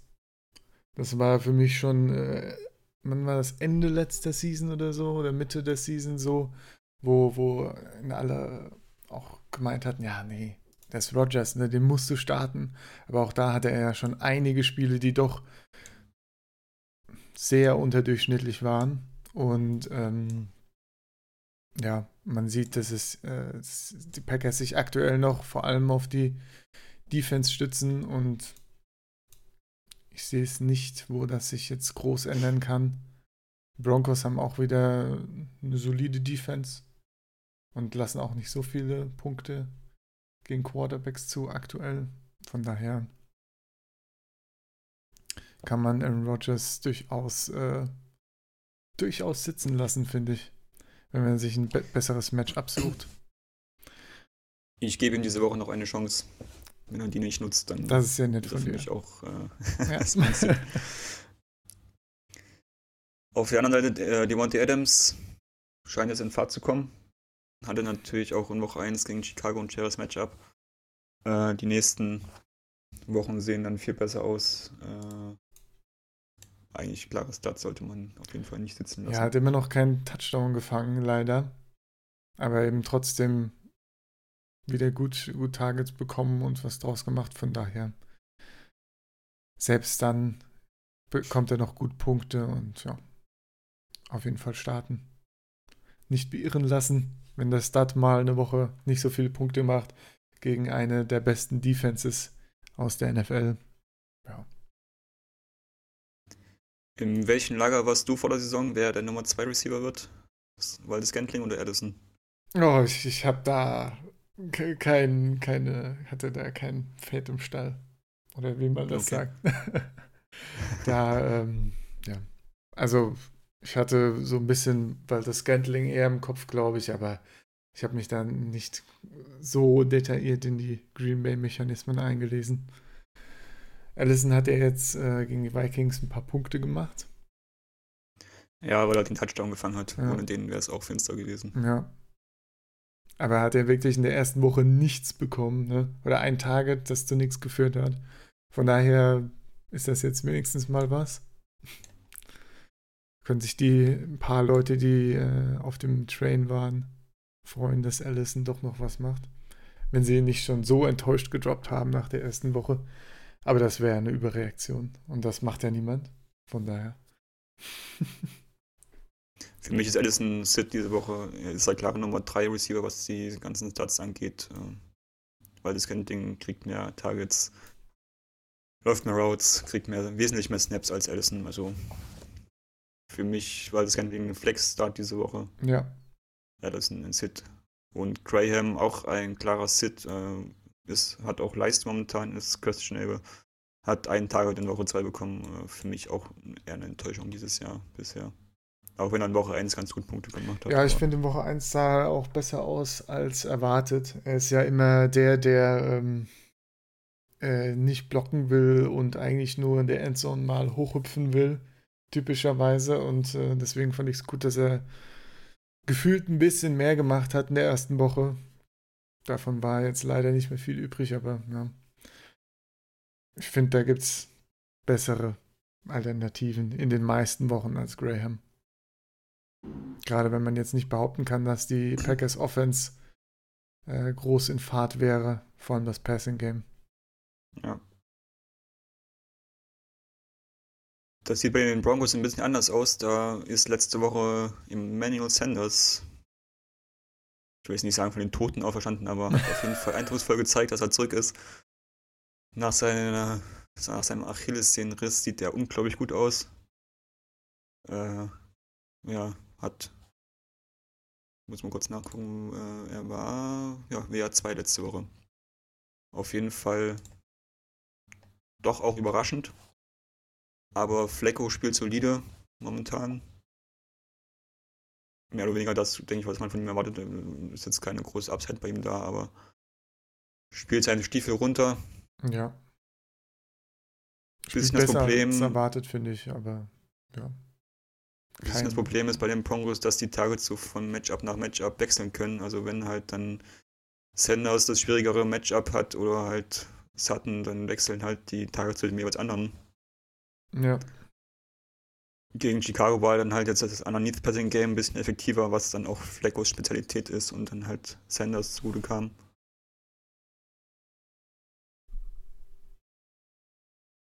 Die Packers Defense, ja, ist verbessert zum letzten Jahr, aber die Secondary ist wahrscheinlich auch noch nicht so die beste, von daher. Ich bin mir auch nicht sicher, ob sie for real sind, ne? Aber. Ja, ja. Erstmal mit Vorsicht genießen. Man kann da nicht sagen, dass das nicht gut aussah, finde ich. Also, das ist. Ja, gut, ich meine, ersten Woche, das war mit Schubisky, ja, der Trubisky, da ja. versucht hat zu werfen. ja, ja. Muss man so sagen, ja. Und ja, Sanders für mich ein klarer Start. Sutton für mich ähm, Flex-Option. Hat dann jetzt natürlich eine Down-Week, aber die Targets sind da. Es ging jetzt halt, wie gesagt, die Reception nach unten, weil halt dann eher so das Kurzpassspiel im Vordergrund stand. Aber das könnte halt gegen Green Bay dann wieder ein bisschen vertikaler werden. Ja. Ähm, die Frage vor der Saison bei den Broncos war vor allem, was machen die Running Backs? Jetzt wissen wir es, die machen ein Komitee. Ja. Was eigentlich auch befürchtet war. So, ne? Also in Woche 1 hat Lindsay mehr Snaps bekommen, in Woche 2 dann Freeman. Dafür hat äh, Lindsay dann mal mehr Attempts bekommen. Die Targets äh, äh, und die Red Zone Attempts aber irgendwie so richtig äh, einen klaren Leadback gibt es nicht und am Ende reizt für beide nicht. Ja, alles, Punkte. alles sehr ausgeglichen. Weil ich, ich mag Freeman und ich bin dann doch ein bisschen mehr überzeugt von Freeman, aber so ausgeglichen wie das aktuell ist, wage ich mich da noch nicht zu sagen, dass sich Freeman in zwei, drei Spielen da äh, als die Option herausgearbeitet hat und immer mehr Workload bekommen wird, aber. Ich finde es interessant, dass, dass Lindsay vor der Season so viel früher gegangen ist als Royce Freeman. Unglaublich, ich habe nochmal nachgeguckt, ja, er ja, wurde als Borderline ne? Running Back 2 gedraftet. Also, ja. Also, als meilenweit entfernt davon, ja. Ja, also die Situation, wie es aktuell ist, war vollkommen zu erwarten, würde ich sagen. Ja, ja. Ja. Und so es kommt halt noch dazu, bleiben. dass Denver mit acht Punkten Underdog ist im Spiel. Das spricht dann auch gegen das Rushing-Game, wenn man dann eher werfen muss. Ja. Ja, für mich beide Running Backs Sit-Empfehlung diese Woche. Ja, würde ich auch sagen. Ich meine, die Packers haben schon ein paar Punkte zugelassen gegen Running Backs, aber ja, ich glaube, ja, je nach Offensive Script gegen die Packers und eben der, der Timeshare oder das Komitee schwierig eine Startempfehlung auszusprechen. Ich meine, Royce Freeman hat nur akzeptable, akzeptable Punkte gemacht durch eben die PPR-Punkte, die er bekommen hat. Und die können auch ganz schnell wieder wegbrechen.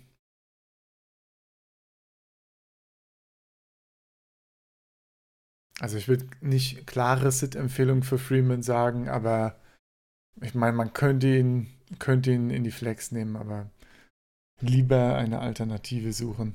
Ich habe auch bis jetzt, glaube ich, Freeman noch nicht starten müssen in ein paar Redraft-Ligen, wo ich ihn habe und das äh, bleibt dann ja, erstmal mal auf die, auf die Ballweeks dann in zwei Wochen, genau, Da darf er dann gerne mal äh, ja, wieder ein paar Bälle fangen und ein paar Punkte machen. Punkte machen, gutes Stichwort. Das nächste Matchup, die Miami Dolphins gegen die Dallas Cowboys. Da gibt es Punkte, ja. Ja, die Dallas Cowboys mit 21,5 Punkten Favorit. Gibt es irgendwas zu den Dolphins zu sagen? Ja, die Dolphins tanken. Meiner Sicht nicht. Fertig. Tanken, Und zwar so hart wie ewig kein anderes Team, wenn überhaupt. Und entsprechend kein Receiver starten, kein Running Back starten, tut es nicht. Ja. Auf der anderen Seite kann man dann sagen, alles was ihr habt, genau. Haut rein, ja.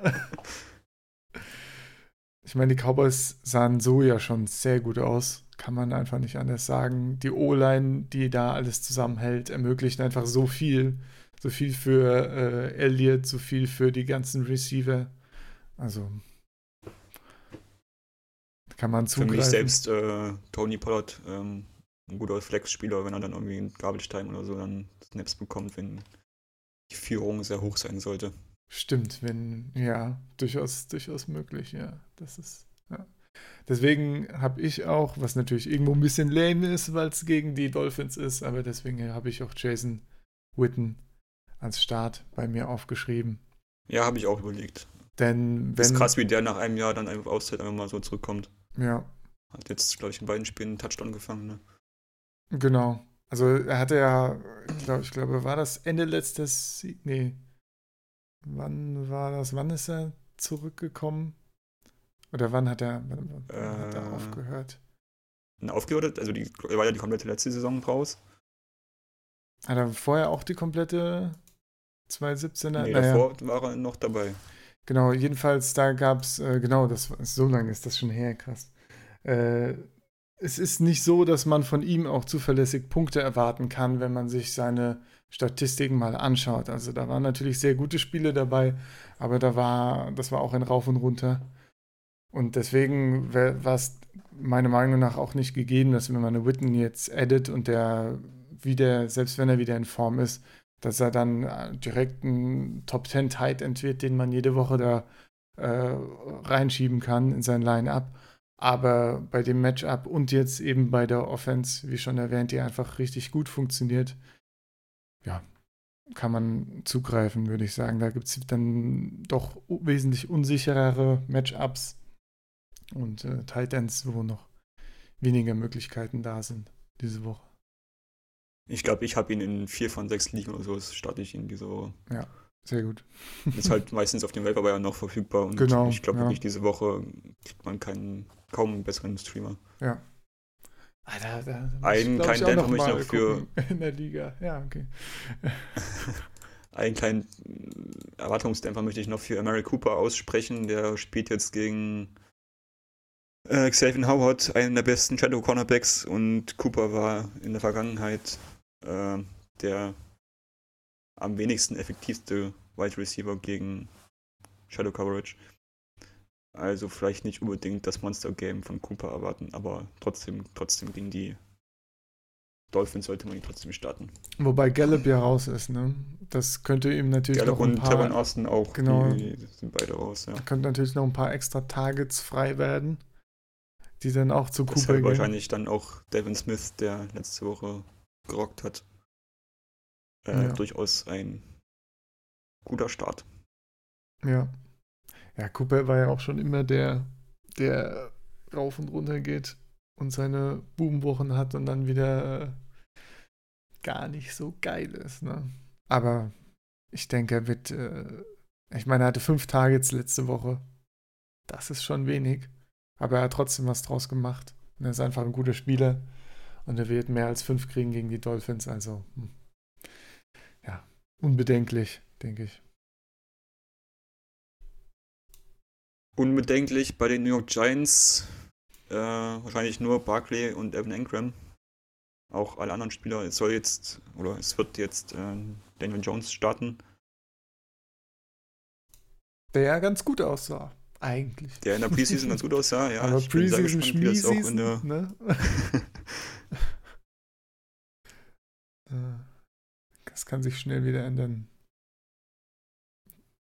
Ja, Barkley, glaube ich, müssen wir nicht drüber sprechen. Ja. Äh, Engram hat jetzt ein tolles Matchup gegen Dallas laut PFF, das beste Tight End Matchup diese Woche. Und einen Rookie Quarterback, was ja meistens für Tight Ends ein ganz gutes, ganz gut ist äh, für Fantasy. Ja. Ja, nach der letzten Woche kann man vielleicht sogar über Benny Fowler nachdenken. Der, Oh, mir wäre das heikel. Jetzt in der ersten Ja, Woche würde ich, glaube ich, keinen Receiver starten. Nee. er hat zehn Targets bekommen von Eli Manning.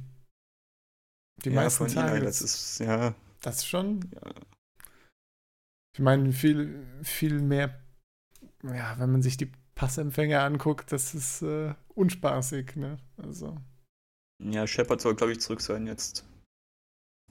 Das soll wohl wieder spielen. immerhin. Ich, ich würde es nicht riskieren. ja, ich finde als Notfallstart kann man drüber nachdenken, aber äh, muss man natürlich nicht. Bei den Bugs macht, also generell die Bugs machen irgendwie so ein bisschen Kopfschmerzen. Ne? Der erhoffte Bruce Arians Effekt bleibt irgendwie aus. Ja. Wann trifft Winston endlich gute Entscheidungen? Man weiß es nicht. Wobei die so Entscheidungen, die Entscheidungen fast okay waren gegen die Panthers.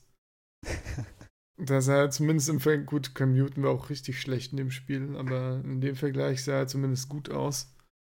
Von so empfangbaren Pässen und so weiter war das in Ordnung. Aber das macht eben die ganze Offense nicht unbedingt besser. Weder die O-Line äh, noch äh, der Fakt, dass er oft versuchen muss, irgendwelche Bälle in irgendwelche Titan Windows zu zwingen. Diese englischen Begriffe. Ähm, ja, Ja, so richtig äh, liefern tut nur Chris Godwin, ja, der momentan WR1 im Team ist und auch im Fantasy auf jeden Fall WR2 Status hat. Für Mike Evans, die Opportunity ist eigentlich da. Ne? Er hat, äh, kriegt die Targets, kriegt die Snaps und sowas, aber hat jetzt natürlich auch gegen Carolina ein schweres Matchup gehabt, wurde ja. zu 82% seiner Routes äh, gecovert.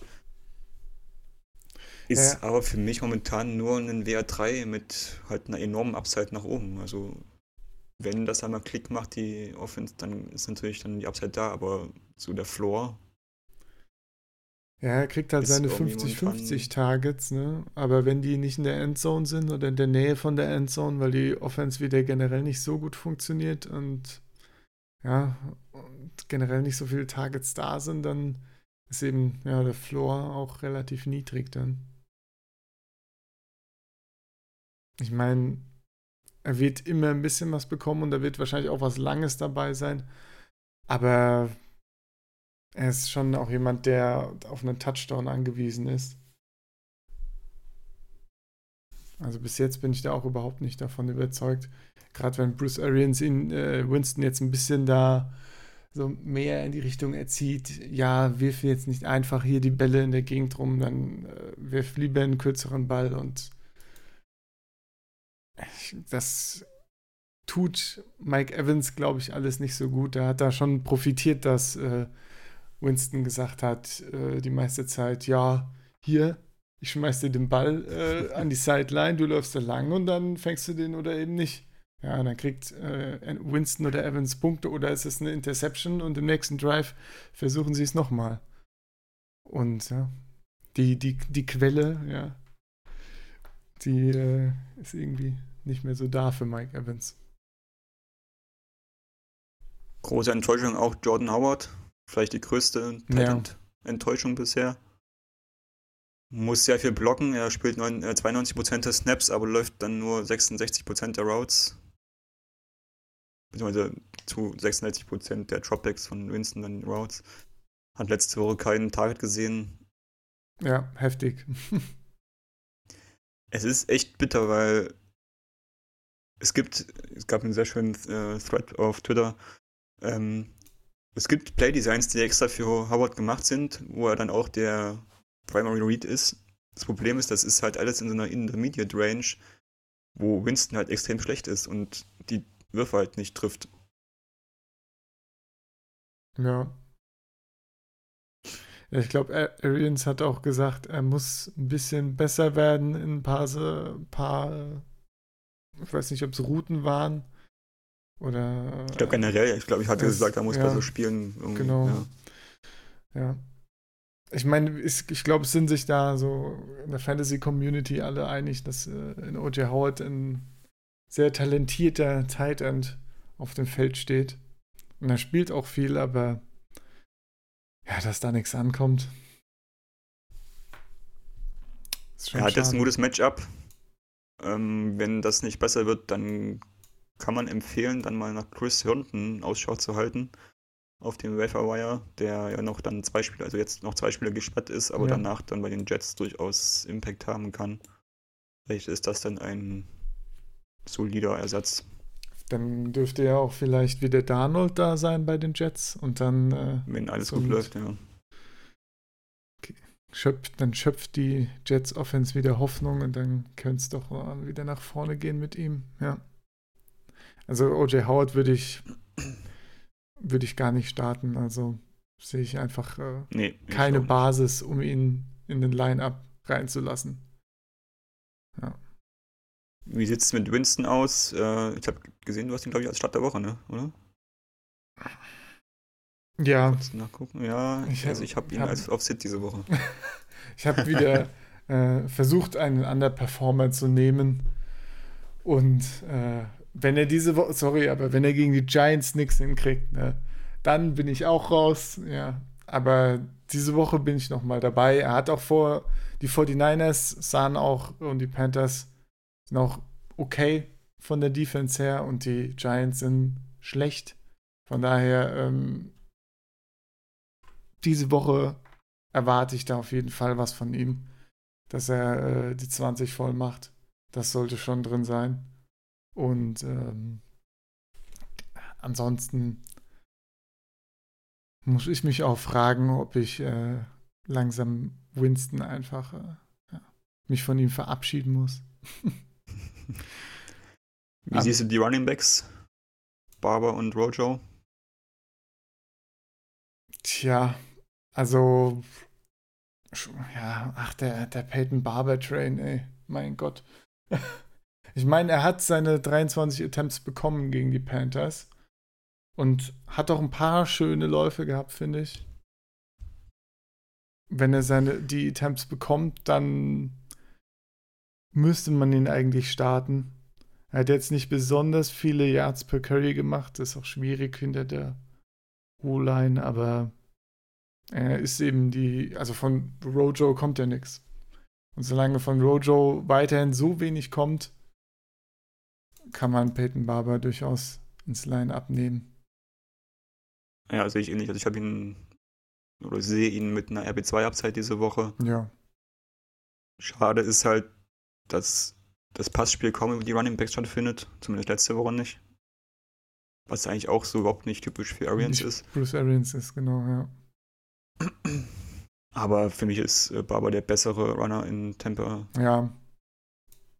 Und Tampa ist auch mit äh, 6,5 Punkten favorisiert, was dann auch für Run Game dann hinten raus sprechen könnte, wenn ja, genau. Vorsprung dann gehalten werden muss. Also Je nachdem, für mich durchaus startbar. Ja, hatten wir, hatten, das hatte ich ja vorhin schon angeschnitten, wenn Cam Newton auch nicht startet. Gut, im Gegensatz zu letzter Woche könnte das vielleicht sogar ein Upgrade sein. Äh, äh, schlimm, das zu sagen. Ähm, aber ja, die Panthers mutieren dann doch langsam zu einem Dumpster-Fire, so ein bisschen. Auch wenn da richtig viele gute Spieler noch da sind, aber ja, das ist schon. Naja. Du bist jetzt schon bei den Äh, Panthers? nee, ich quatsch. Die Giants, meine ich natürlich. Ich habe mich wieder Achso, verguckt. Ich hatte die, die Stats Ja, das ist aber eine, Spiel eine super Überleitung auf, gewesen. Genau. Aber es, genau, ich wollte natürlich eine Überleitung zu den Panthers machen. Äh, ja, schon angesprochen, die Panthers spielen gegen die Cardinals. Ja. Cam Newton hat nicht am Training teilgenommen. Wer hätte das gedacht? Er hat Fuß.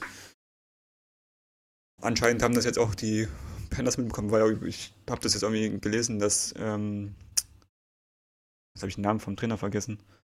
Äh, Rivera? naja, der Trainer von Head Coach? Rivera, äh, Rivera genau, äh, hat wohl erst nach dem Spiel mitbekommen, dass der Fuß von Newton während des Spiels wohl irgendwie kaputt war, also dass da irgendwie ein Problem war. Das hat er vor dem Spiel gar nicht gewusst. Es ergibt auch Sinn, so behäbig wie Newton da durch die Pocket gelaufen ist. Das sah nicht gut aus, ja. Jetzt sind die Cardinals auf einmal Favorit im Spiel. Hätte man vor der Saison auch nicht gedacht, dass das so mal passiert. Ja. Ähm, für mich jetzt der größte, größte Profiteur vom äh, Backup-Quarterback ist äh, Greg Olson,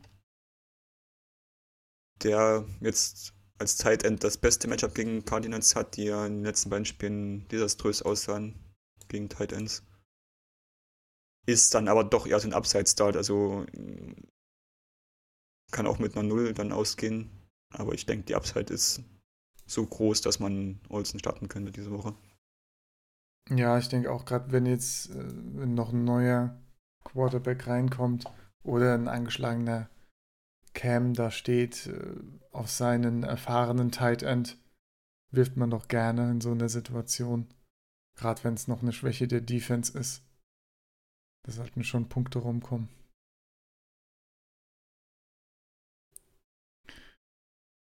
Ähm, ja, ansonsten Newton fällt wahrscheinlich aus, also da auch keine Frage, aber selbst wenn er fit ist, für mich ein Sit. Ja, Und damit dann auch äh, DJ Moore und Cole Samuel Sit, wenn Newton nicht spielen sollte. ja, eben. Ich meine, die ersten zwei Wochen heikel. von Newton waren nicht startbar. Und jetzt hat er mit noch einer Verletzung zu kämpfen. Also, selbst wenn er spielt, gibt es noch keinen Grund, ihn wirklich zu starten. Bleibt noch CMC übrig, der eine Down Week hatte. Die Yards und die Targets haben irgendwie dann doch gefehlt gegen Tampa, nachdem er in der Woche 1 perfekt quasi gestartet ist. Hat jetzt gegen Arizona ein ganz gutes Matchup. Ich sehe ihn aber dann doch eher als WR2, weil halt die Situation um ihn herum ein bisschen fragwürdig ist. CMC meinst du oder Curtis Samuel? Ja. Bei mir bist du gerade. Nee, Ah, CMC, also. äh, als Receiver siehst du ihn schon komplett. Okay, ja gut. Ach, ich habe WR2 Ja. Englisch. ich meine, es Erbitz, ist bei ne, ihm ja. verständlich, ne? Also. Dann, ja.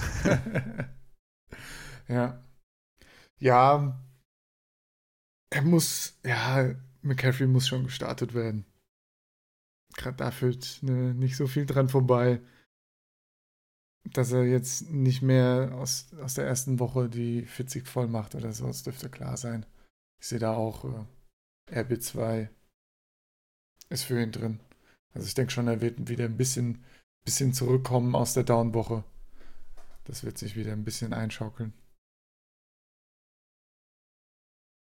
Bei den Cardinals habe ich wahrscheinlich so viele Spieler wie sonst eher weniger auf Start stehen.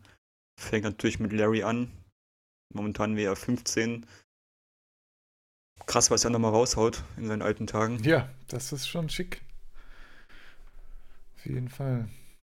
Äh, ist klarer WR1 für den Snaps, Routes, Targets und Slot-Work in beiden Wochen. Also er spielt kaum Outside, was ja auch nicht ganz klar war vor der Saison, ob dann vielleicht, ob er dann nach außen ausweicht, um Platz für Kirk oder Isabella zu machen. Äh, ja, er spielt in einer High-Tempo-Offense. Ähm, steht einfach halt viel auf dem Feld und gerade auch mit einer schlechten Offense der Panthers könnte dann die Offense der Cardinals wiederum viel auf dem Feld genau. sein. Ja. Also viel Volume ist da. Ähm, was sehr interessant ist, ähm, Larry führt die Liga in Receptions von 40 plus Yards an und hat vier Stück gefangen. Im gesamten letzten Jahr hatte die Cardinals insgesamt nur vier dieser Receptions. Und ja. Tyreek Hill war letztes Jahr der Einzige, der überhaupt mehr als sechs gefangen hat. Also der ist auf einem guten Weg, ähm, da die Zahlen aus dem letzten Jahr zu übertreffen.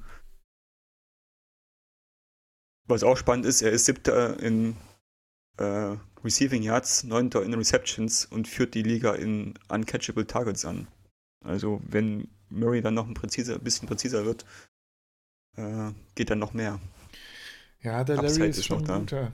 Da habe ich's, äh, ich habe es bis jetzt auch noch nicht bereut, ihn wieder gedraftet zu haben, nachdem ich ihn das letzte Jahr in der Redraft-Liga hatte und er dann immer nur auf der Bank gegammelt hat. Ist er doch jetzt äh, ein echter Mehrwert. Wenn die Offense halbwegs funktioniert, sieht man schon, dass er direkt ein bisschen aufblühen kann. Ne? Und das ist schon eine schicke Sache. Wer jetzt auch aufgeblüht ist, ist Christian Kirk mit seinen 114 Yards in der letzten Woche. Das, äh, da, da war ich ja schockiert zu sehen, dass jemand äh, äh, in einen meinen Ligen ihn gedroppt hat und das habe ich leider nicht mitbekommen. Sonst hätte ich ihn. Schade. ja, das wäre ja Free äh, Potential äh, WR1 gewesen. Das wäre fantastisch gewesen, aber ja, leider zu spät. ja. Ja, für ihn sollte auch die Volume auf jeden Fall da genau. sein. Genau. Ich halte auch viel von ihm und äh, hatte er jetzt auch noch mehr Punkte als Larry gegen die Ravens in der letzten Woche und ich erwarte da eigentlich auch, dass er es dann dauerhaft, ja, der ist, der als wer eins gehandelt wird und Larry dann so ein bisschen, äh, klar, immer noch. Das Zepter übergibt. So, ja, genau, ja, genau. Was sagst du eigentlich zu Isabella, von dem man ja, den hast du ja eben erwähnt, aber von dem kam bis jetzt. Der ist noch ein Non-Faktor. Ne? Der hat, glaube ich, einen Snap gespielt in oh. der ersten Woche oder so. Oder nee, sieben Snaps, äh, Special Teams. Also ist äh, quasi Non-Faktor. Es ist halt, glaube ich, so ein bisschen das Problem, dass gerade Isabella und Kirk sich so ein bisschen Konkurrenz machen im Slot. Und jetzt, wo halt noch Larry da ist, der auch Slot spielt, mhm. äh, fehlt das dann halt so ein bisschen an Möglichkeiten. Ja. Aber dass er so gar nicht spielt, das überrascht mich dann doch. Also weil gerade die anderen Receiver ja auch jetzt auch noch mit Crabtree und genau, Keyshawn Johnson, muss ich gerade sagen, ja, Damien Bird, die haben halt alle so einen gesunden Snap-Count auf jeden Fall noch. Mhm. Aber ich denke, Isabella wird seine Rolle noch finden und auch während der Saison auf jeden Fall noch mehr Volume bekommen. Ja, ist ja auch nicht außergewöhnlich, dass äh, der ein oder andere Receiver etwas länger braucht. Das äh, ist ja bei der Position durchaus, ja, durchaus normal. Ich denke, DJ ist auch ein klarer Start, ne? auch wenn er jetzt äh, verletzt aus dem letzten Spiel rausging mit einer Handgelenksverletzung, was allerdings nichts Ernstes zu sein scheint und er soll wohl spielen. Er hat ja wieder trainiert. hat Komplett. wieder trainiert, genau. Ja. Und für mich auch äh, Kyler Murray diese Woche eine Startempfehlung hat sich seit dem vierten Quarter in Detroit sehr stabilisiert, sieht ganz gut aus. Hat die drittmeisten Passing Plays, ist der viertaggressivste Quarterback, was Würfe in enge Fenster angeht.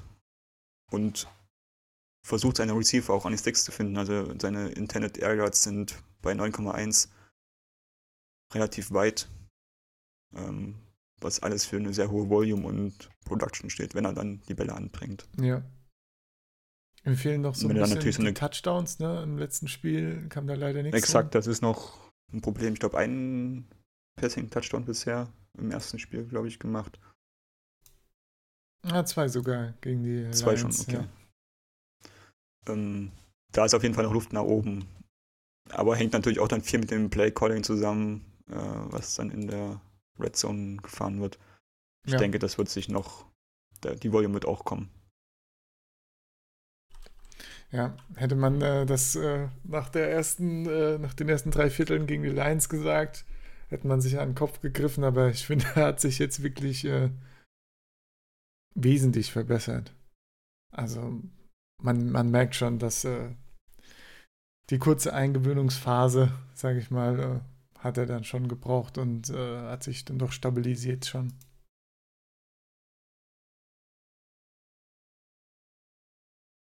Okay. Stabilisieren, gutes Stichwort für die Steelers, ne? Jetzt erstmal alles um Umbruch. Äh, stabilisieren sich erstmal nicht mehr. stabilisieren sich erstmal, da müssen sich neu stabilisieren. Ja. Äh, Big Ben ist für die Season, für die, für die Season out äh, mit einer Ellenbogenverletzung. Äh, Mason Rudolph übernimmt, der sah ganz gut aus jetzt im letzten Spiel schon, fand ich.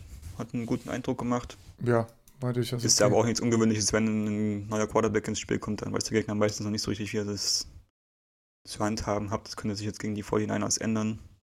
Ja, weil eben auch ich ein denk, Tight End Pass und so, also war jetzt nicht, waren jetzt nicht die krassen Pässe von ihm, aber sah auf jeden Fall okay aus und ja, eben ja. nach einer Woche noch Vorbereitung und äh, er weiß jetzt, dass er ein ganzes Spiel starten muss, dann wird das nochmal besser. Prinzipiell kann man wahrscheinlich jetzt weniger Passing Plays erwarten und mehr Run Game, was natürlich dann James Conner zugutekommt. Äh, was bisschen schade ist, die haben jetzt momentan schon die zweitwenigsten. Nee, war ein falsches. Nee, äh, streich das. Ähm, das äh, Rushing Game könnte natürlich äh, jetzt mehr in den Vordergrund rücken.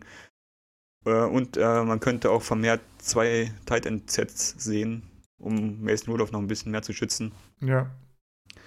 Ähm, also auch hier vielleicht der Tight End dann der größte Profiteur vom Quarterback-Ausfall.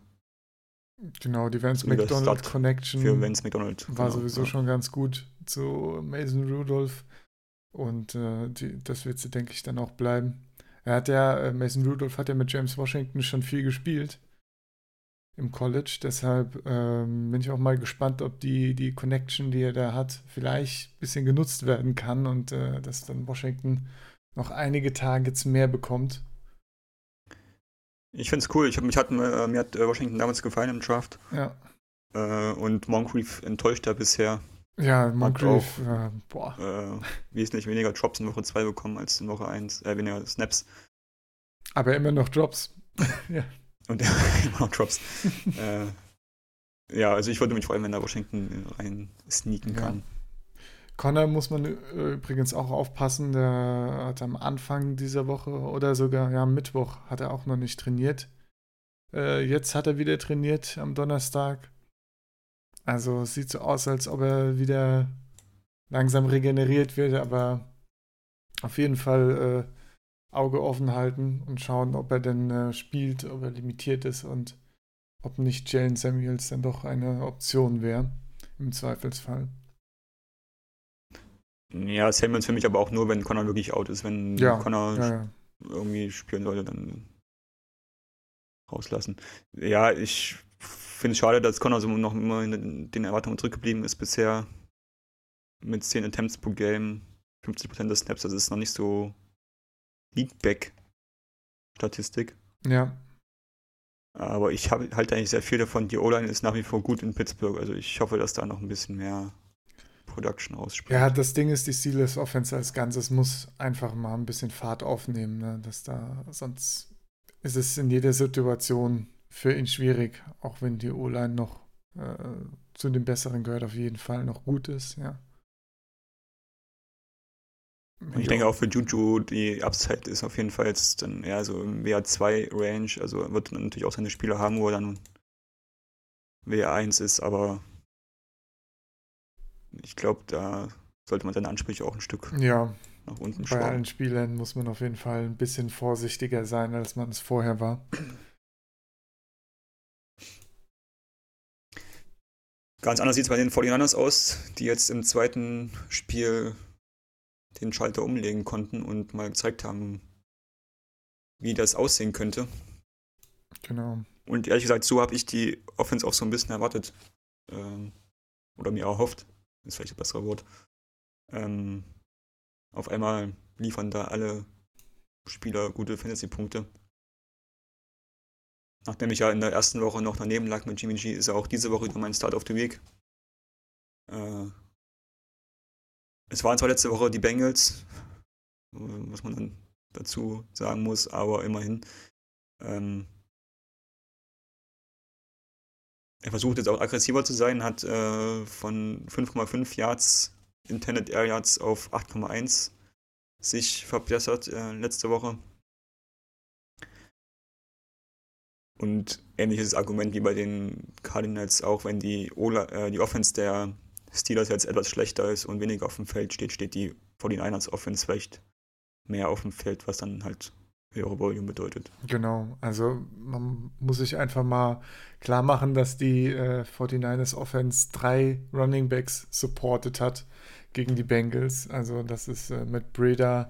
Äh, und alle haben zweistellig gepunktet. Genau, und äh, Jeffrey Wilson. Also das ist schon, ja, also genau, drei Running Backs supported, die ordentliche Punkte gemacht haben. Das ist wirklich, äh, wirklich beachtlich.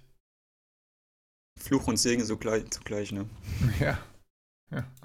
Wobei ich da immer noch mit Breeder als der, der Number One Running Back sehe, der dann am meisten Potenzial hat. Ich meine, gut, Jeffrey Wilson hat am Ende nochmal äh, seine zwei Touchdowns gemacht, aber ich glaube nicht, dass, äh, dass sich sowas so eine Woche wiederholt für die drei. Da wären meine, mein, wären meine Karten dann doch eher bei Brader. Ja, Breeder für mich auch Startempfehlung. Äh, Wilson, Sid, Mostard könnte eine Flex-Option sein. Ja. Bei den Receivern habe ich mich hier sehr gefreut, dass ja, das Debo Samuels einen Touchdown gefangen hat und 20 Punkte gemacht hat. Ja, kristallisiert äh, sich raus als Nummer 1, ne? Auch von exakt, den Targets äh, mehr als Kittel ja. und so weiter. Generell muss man sagen, die ganzen Receiver, die, was so die Snap-Share angeht, hat keiner mehr als 50 Prozent. Also ist halt noch eine große Rotation drin. Auch äh, was die Slot-Work äh, angeht. Aber ja, äh, Debo kriegt da die meisten Targets zurzeit. Äh, ich freue mich sehr, war ja für mich äh, im Draft einer der hochgehandelsten Receiver. Ja. Erwähnen kann man vielleicht noch äh, Marquise Goodwin, hat jetzt auch geliefert, äh, ist der Deep Threat, den man erwartet hat, hat 19 Yards Average Depth of Target also wird ordentlich Downfield gesucht. Ja, aber eigentlich niemand, den man gerne startet. Ne? Ist halt dann eher so ein Boomer-Bass-Spiel. Ja, ne? drei Targets. Gut, der muss einen Touchdown ja, jetzt gegen die Steelers, glaube ich, ja. auch äh, zu riskant, ja. Ja. Vor allem, wenn die äh, Steelers jetzt noch eine. Äh, oh, stimmt, noch die haben ja noch äh, Mika Fitzpatrick äh, geholt. Ne? Genau. Nochmal Secondary Upgrade. Ja. Gut, mal gucken, wie sich der, wie sich der in die Defense eingliedert. Naja. Aber ja. Also bis auf äh, Debo Samuel würde ich da eigentlich keinen guten Gewissens starten bei den 49ers. Denn ich könnte da jetzt keinen richtigen WR 2 benennen, der immer genug Targets kriegt, um, um die, die Punkte zu machen. Ja. Und Kittel natürlich selbstredend. Ja. Bisschen enttäuschend, das dass Kittel äh, nur acht Punkte gemacht hat, aber ja, das ist eben ein Tight End, ne? Tight Ends haben solche Wochen. Ja. Wochen, ja. War immer noch, äh, war immer noch Tight End 12. Was? Okay, ja gut. Na dann. Keine Panik. Panik, das, die, die Stichworte ja. liegen hier so rum. Panik bei den Saints. True Priest fällt aus. Äh, man spekuliert so um die sechs Wochen. Wurde gestern, beziehungsweise ich weiß, äh, am Mittwoch äh, operiert. Ähm, alles gut verlaufen. Soll wohl dann dieses Jahr nochmal zurückkommen. Bis dahin übernimmt Teddy Bridgewater. Ja, niemanden, den man starten möchte, würde ich sagen. Also ich glaube nicht, dass äh, Teddy da, ich halte ihn jetzt für einen soliden Quarterback, aber ich glaube, dass es auch nicht so viele Waffen in der Saints Offense gibt, die, äh, die er dann bedienen kann. Ich fand schon, Breeze hat da viel rausgeholt, was vielleicht gar nicht so da war, denn letzten Endes gibt es dann doch nur Michael Thomas und Evelyn Kamara als Receiver. Es gibt natürlich noch Jared Cook, große Hoffnungen, aber der hat bis jetzt total enttäuscht, finde ich. War für mich auch sehr overvalued vor der Saison bei den Saints. Aber es ist also, ein gutes Matchup jetzt, um ja. zu schauen, ne, ob es Funst mit ihm oder ob er halt liefern kann oder nicht. Ja, das stimmt. Das stimmt. Aber ansonsten, ja, wie, was glaubst du, wie, wie sieht die Situation mit Alvin Kamara aus? Man sagt ja immer, Drew Brees ist der Gott des Screen Passes, der eben dann viele dieser fantastischen Camera-Plays ermöglicht. Hat ja, es war, also man hat es halt schon gesehen, ne? Also es war das schlechteste PBR-Spiel von Camara seiner Karriere bisher. Ja. Äh, hat keine Targets mehr gesehen und auch Yards per Attempt. Average ist eingebrochen jetzt im letzten Spiel. Also ich glaube nicht, dass er so der unumstrittene Running Back 1 dann mehr ist. Echt? Woche, okay. Woche, also äh, im Sinne von, dass er halt dann, oder sagen wir mal so, dass er, er ist nicht mehr so der Top 5 Running Back, also Top äh, Ach, in der Hinsicht, ich dachte, im, wird er schon noch sein. im Team, ja, okay. Ja, das ist, nee, nee, nein, im Team auf jeden Fall. Der wird äh, Leadback sein, auf jeden ja. Fall. Ähm, aber was so jetzt die Fantasy Production angeht, glaube ich, wird er nicht mehr so unter den Top 5 gesetzt sein. Ja, also ihn wird es auf jeden Fall auch treffen, denke ich. Vielleicht sogar Latavius Murray noch ein Stück mehr, der ja eben davon profitiert, wenn Camara auch gut spielt und viele Yards macht und wenn er eben dann die Goal-Line-Carries bekommt und äh, hier und da einen Touchdown reinlaufen kann. Und ja, da sehe ich für Murray nicht mehr viel Potenzial, da viel zu machen. Gerade wenn es um Goal-Line-Carries geht, wenn die Offense generell schlechter wird, wenn weniger Punkte gemacht werden. Ich glaube, da bleibt nicht mehr viel für ihn übrig. Camara immer noch klarer Start, aber Murray als, äh, als der Ing Ingram von 2019, äh, das ist für mich auf jeden Fall jetzt erstmal vorbei damit. Ja.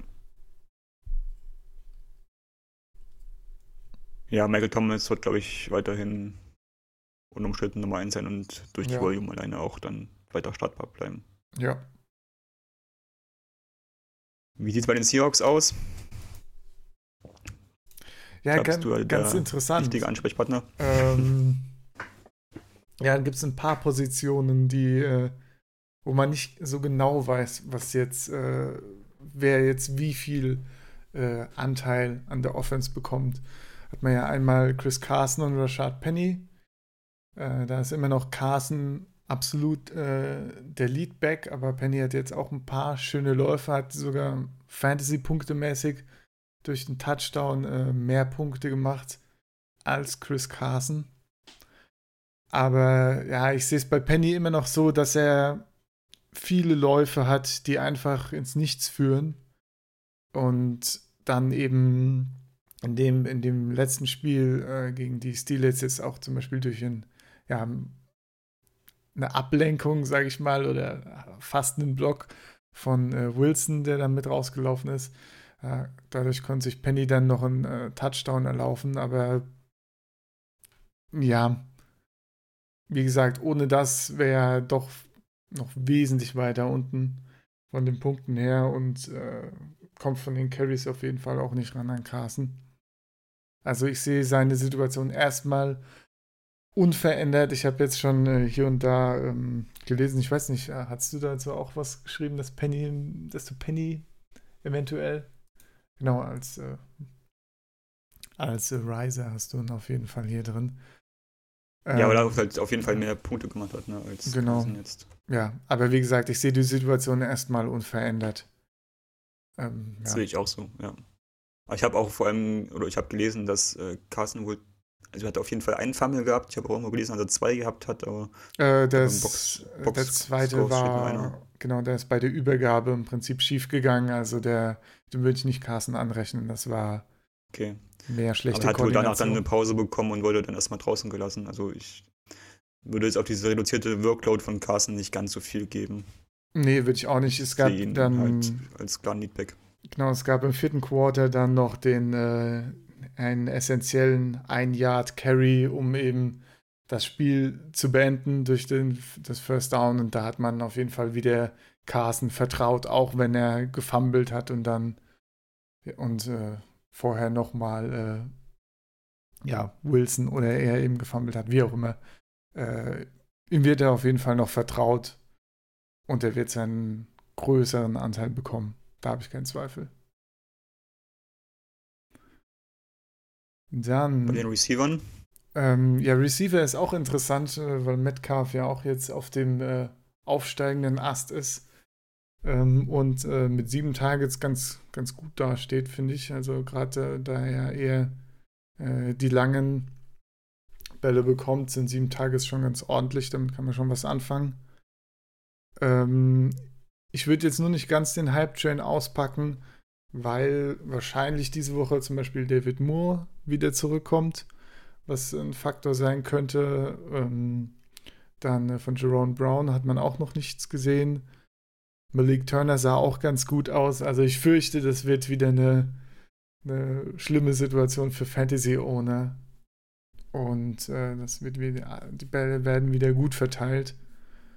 Ähm, also ich sehe es, dass Metcalf auf jeden Fall ähm, als äh, ja, wie ein äh, WR2 in der Seahawks Offense aussieht und wahrscheinlich äh, das bleiben wird, aber der wird auf jeden Fall noch ein paar Targets abgeben müssen.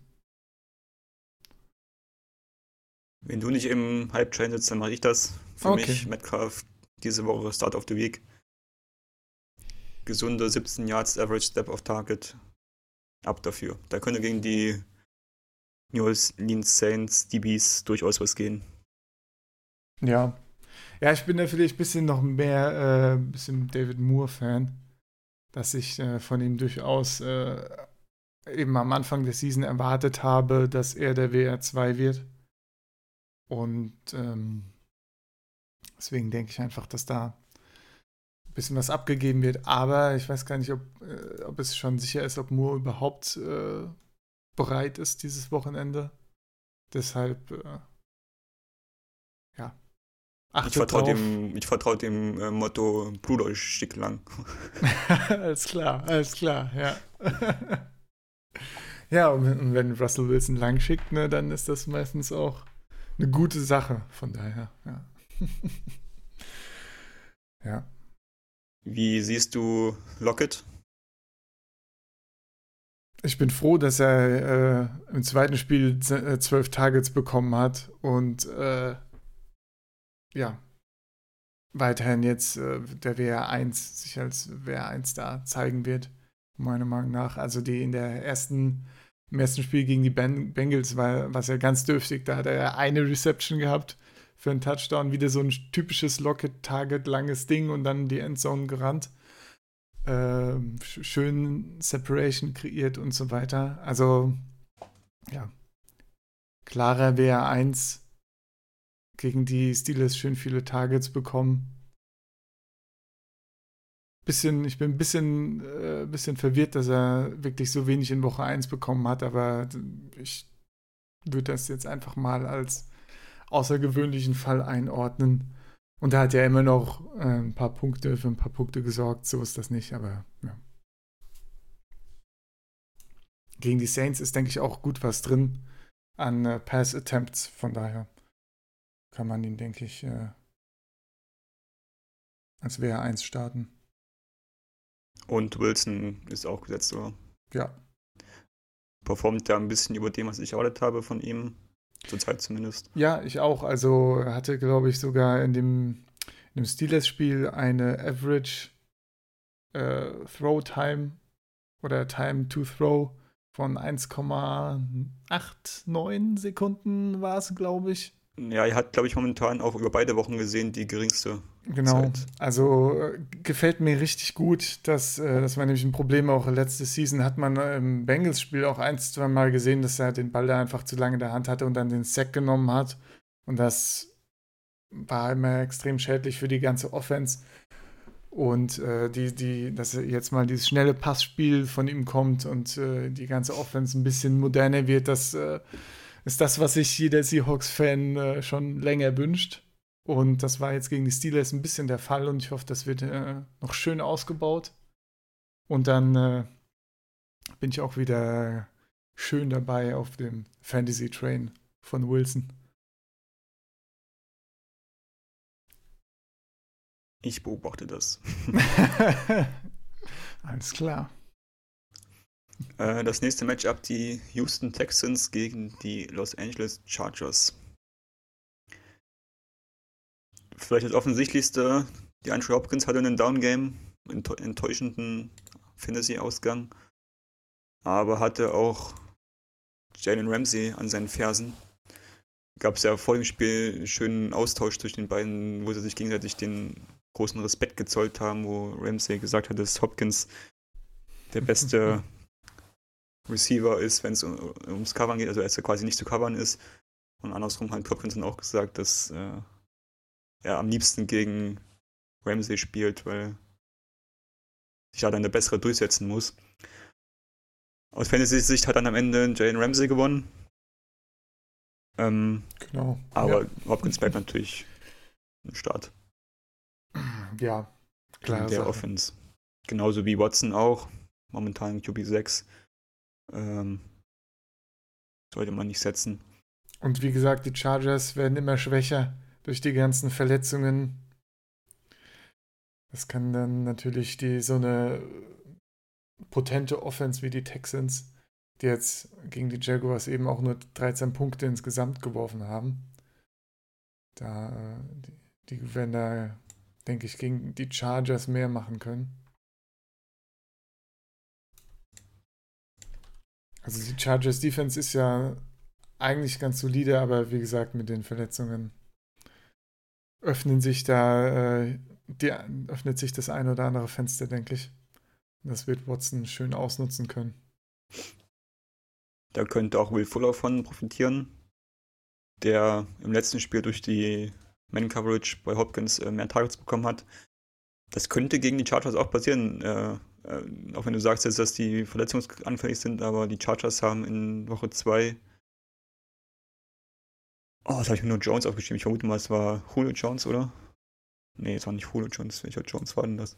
Gegen wen haben sie gespielt, die Chargers? Letzte Woche. Hm. Lions? Ach, da war was Marvin Jones, genau. Ähm, ja. haben Marvin Jones bei einer Reception für sechs Yards ähm, gehalten. Wenn hier wieder was ähnliches passiert, könnte ich mir vorstellen, dass Fuller ein sehr guter äh, Start für die Woche ist. Ja, ja. Ja, ich bin gespannt, wie, wie stark die Chargers Defense leidet unter ihren Verlusten. Bei den Running Backs bin ich ein bisschen gespalten. Ich war sehr großer Fan vor der Saison, beziehungsweise dann zu dem Zeitpunkt, wo äh, Duke Johnson zu den Houston Texans getradet wurde. Hat auch im ersten Spiel Spaß gemacht und gezeigt, dass er durchaus ein Fantasy Asset ist, aber jetzt in Woche 2 hat dann auf einmal Carlos Hyde mehr Snaps und Attempts bekommen. Ja.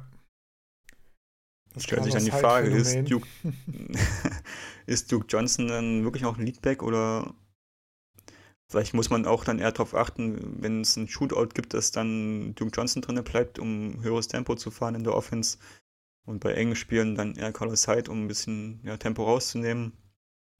Ja, ich denke auch, die sind beide, zumindest so wie es bis jetzt aussieht, sehr Gamescript abhängig. Und ja, also Hyde hat ja dann mit Abstand mehr Attempts bekommen als Johnson. Also das ist wirklich ein bisschen alarmierend erstmal, aber das Vertrauen in das äh, Skillset von Johnson ist auf jeden Fall noch da bei mir. Und er wird genau in zumindest im Shootout auf jeden Fall und hoffentlich sonst auch seine Rolle finden, denn ich glaube, er kann, könnte da schon ein, ein Three-Down-Back sein. Wobei man sich langsam vielleicht mal Gedanken machen müsste, warum er es nicht schafft, da äh, mehr Attempts von Carlos Hyde zu klauen, aber naja. Naja. Für mich Duke Johnson der Hit der Woche. Carlos Hyde sehe ich so ein bisschen als Sneaky Start, wenn man da auch äh, wieder die Upside braucht für einen, für einen Spieler. Könnte ich mir vorstellen, dass Hyde da in die Kerbe schlägt, aber ist wirklich ein eher so ein Notfall. Start oder in tiefen Ligen. Ja, ja auch unangenehm, da den Running Back zu starten aktuell. Wenn man sich nicht sicher ist, dass beide viele Punkte machen. Ganz anders bei den Chargers. Da läuft nämlich der Fantasy Running Back Nummer 1 gerade. ja, da läuft Hoch und richtige, runter. richtige Party bei den Chargers im, im Running 70 Prozent der Rushing Attempts in zwei, Woche 2, also der läuft wirklich ein Workhouse Running Back. Hat auch jetzt äh, in beiden Wochen die zweitmeisten Targets im Team bekommen. Also ja. solange Gordon nicht da ist, ist Eckler das ja, Ding. Da muss sich Gordon ein bisschen in den Arsch beißen, ne? Wenn er ja. das auch sieht. Ähnlich wie Bell das Jahr davor. Tja. Ich habe aber gelesen, dass Gordon gesagt hat, dass er auf jeden Fall 2019 spielen will. Wo hat er nicht gesagt, aber er will spielen. Mhm. Naja. Keenan Allen ist auch ein Stud würde ich auch äh, sagen, einfach starten. Ja. Ähm, Mike Williams ist eigentlich so wie erwartet, ne? Im PPA-Format nicht so performant. Der braucht halt die Touchdowns, um relevant zu sein. Ja, bisschen schade. Ähm, wobei ich jetzt von ihm, von ihm die Woche nicht so viel erwartet hatte gegen die Lions, da er ja auch mit einer Verletzung zu kämpfen hatte wieder. Und es sowieso hieß, dass er erstmal nur äh, beschränkt eingesetzt wird. Und dann hat er natürlich direkt einen richtig schönen Catch wieder hingelegt. Das äh, war eins der Highlights dieser Woche. Ähm, ja, ich habe noch die Hoffnung, dass er da durchaus mehr bekommt und nicht nur die, der äh, Touchdown-Lieferant äh, sein kann, sondern wirklich mehr ist. Aber ja, solange er noch mit den äh, mit Verletzungen zu kämpfen hat, ist das alles ein bisschen schwierig zu beurteilen jetzt. Aber ich hoffe, da geht noch was und ich glaube auch, da geht noch was. Ähm, ja, bleibt noch Philip Rivers. Für mich ein ganz okayes Matchup jetzt gegen Houston, aber vor allem nächste Woche gegen Miami. Also wer da ein bisschen vorausplanen möchte, kann mit Rivers jetzt, glaube ich, für zwei Wochen ganz gut fahren. Genau, ja, das ist eine gute Idee, so als genereller Tipp. Immer ein Miami-Matchup vorausgucken. Ja. Das stimmt, ja. So gut hat Rivers. Ah, Im ersten Game gegen die Colts hatte Rivers sehr gute 25 Punkte. Schon nicht schlecht. Aber gut, das Match, also das Match gegen die Lions war auch einfach äh, super hässlich.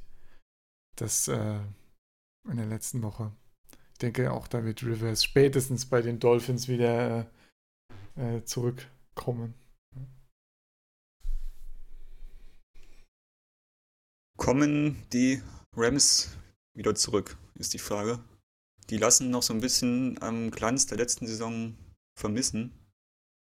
Ähm, ich habe die, hab die bei uns in der Tabelle mal als die komplette Offense als Faller reingeschrieben. Ist natürlich jetzt, äh, ich meine, sie stehen 2-0, haben die beiden Spiele gewonnen. Haben Aber es hat irgendwie so den Anschein, gewonnen, ne? gegen die Saints. Es hat halt irgendwie so den Anschein, sie machen nicht mehr als nötig. Sie haben gegen angeschlagene Panthers gespielt, sie haben gegen angeschlagene Saints gespielt, jetzt kommen angeschlagene Browns. Oder strauchelnde Browns. Es ist halt, äh, sie mussten gefühlt noch nicht das zeigen, was sie oder ihr, ihr komplettes Potenzial ausschöpfen. Ne? Mhm. Ja, von Malcolm Brown ist auch nicht so viel übrig geblieben, ohne Touchdown in Woche 2. Ja, da hat sich das äh, ganz interessant. Äh, in Woche 1 hatte Gurley 0 von 6 Red Zone Rushes. Da hat dann, glaube ich, Malcolm Brown 2 innerhalb der 5 bekommen. Ja. Aber in Woche 2 Gurley 4 von 8 Red Zone Rushes. Also ist wahrscheinlich kein genereller Trend, dass man da sagt, Gurley hat keine. Ja. Er hatte sich wahrscheinlich beschwert, ne? Nach, ja, oder, oder das. nach dem Spiel. ja. Weil die ganzen Fans. Dass seine Snap-Zahlen gesunken sind, liegt wahrscheinlich auch an dem Blowout gegen die Bengals. Äh. Ich denke, Gurley ist nach wie vor im RB1 mit Upside zu nach ganz oben. Ne? Ja, auf jeden Fall. Auf jeden Fall. Bei den Receivern sieht es schon ein bisschen düsterer aus. Ne? Cooks und Woods haben noch nicht so richtig liefern können. Bisher ist nur Cooper Cup, der da so ja. halbwegs die Fahne hochhält. Auch die Woche wieder und positiv so einen Safe Floor hat. Ja. Ja. Ähm, jetzt gegen die äh, Browns. Gegen die Browns spielt ähm, Cooks gegen Denzel Ward, der Corey Davis bei 0 von 3 Receptions gehalten hat äh, und gecovert hat. Jetzt steht halt, ach nee, Woods spielt gegen Ward laut Pro Football Focus. Äh, also schwieriges Matchup ist, glaube ich, auch mein Sit der Woche für die Receiver, Robert Woods.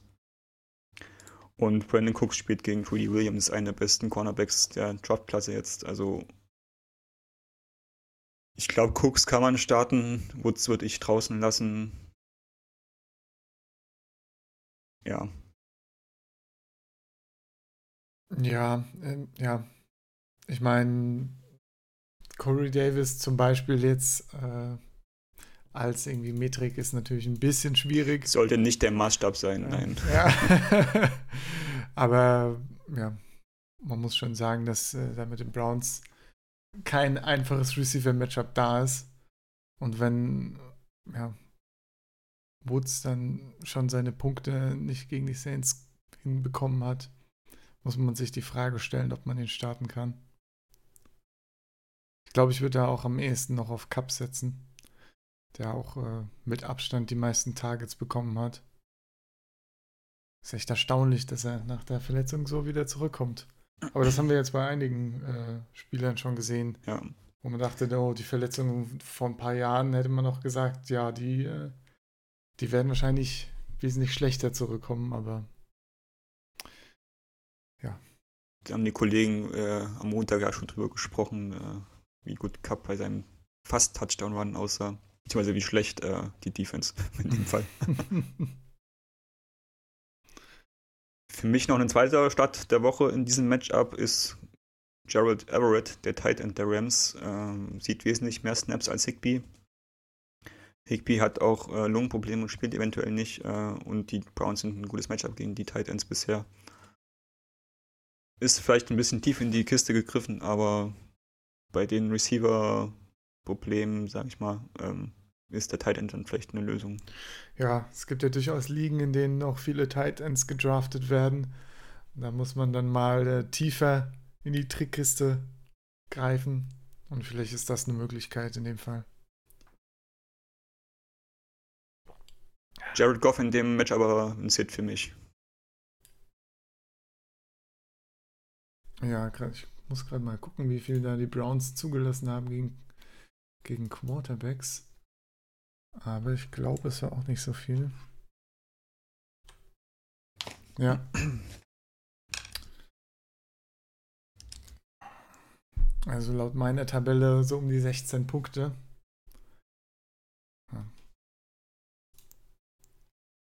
Und besonders überzeugend fand ich Goff jetzt auch nicht, muss ich sagen. Konnte auch nicht viele Touchdowns umwandeln. Ist dann doch eher alles übers Run-Game gegangen. Von daher auch bei ihm das Risiko, dass er wieder nur einen Touchdown oder ja, es bei einem Touchdown bleibt. Und ja, dann weiß man nie, wie viel, wie viel Yards er noch dahinter wirft. Von daher. Das ist auf jeden Fall, muss man das Matchup nicht mitnehmen, wenn es dann doch härter ist. Und das ist gegen die Browns der Fall. Also ich hoffe, dass die Rams dann noch eine Schippe drauflegen können auf ihre gesamte Offense, damit, damit sie auf das Level vom letzten Jahr zumindest nur ein bisschen rankommen. Ja, also ich, ich hoffe es nicht.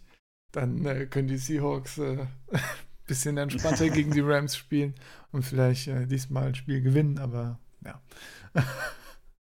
Viel Erfolg den Rams auf jeden Fall. Ja, ähnliches gilt auch für die Browns, ne? Da scheint auch noch ordentlich Hand im Getrieb zu sein, bis auf OBJ, der so als einziger nennenswerte Zahlen liefert. Und vielleicht noch Nick Chubb, der seine Volume kriegt. Bleiben da die restlichen Spieler hinter den Erwartungen zurück.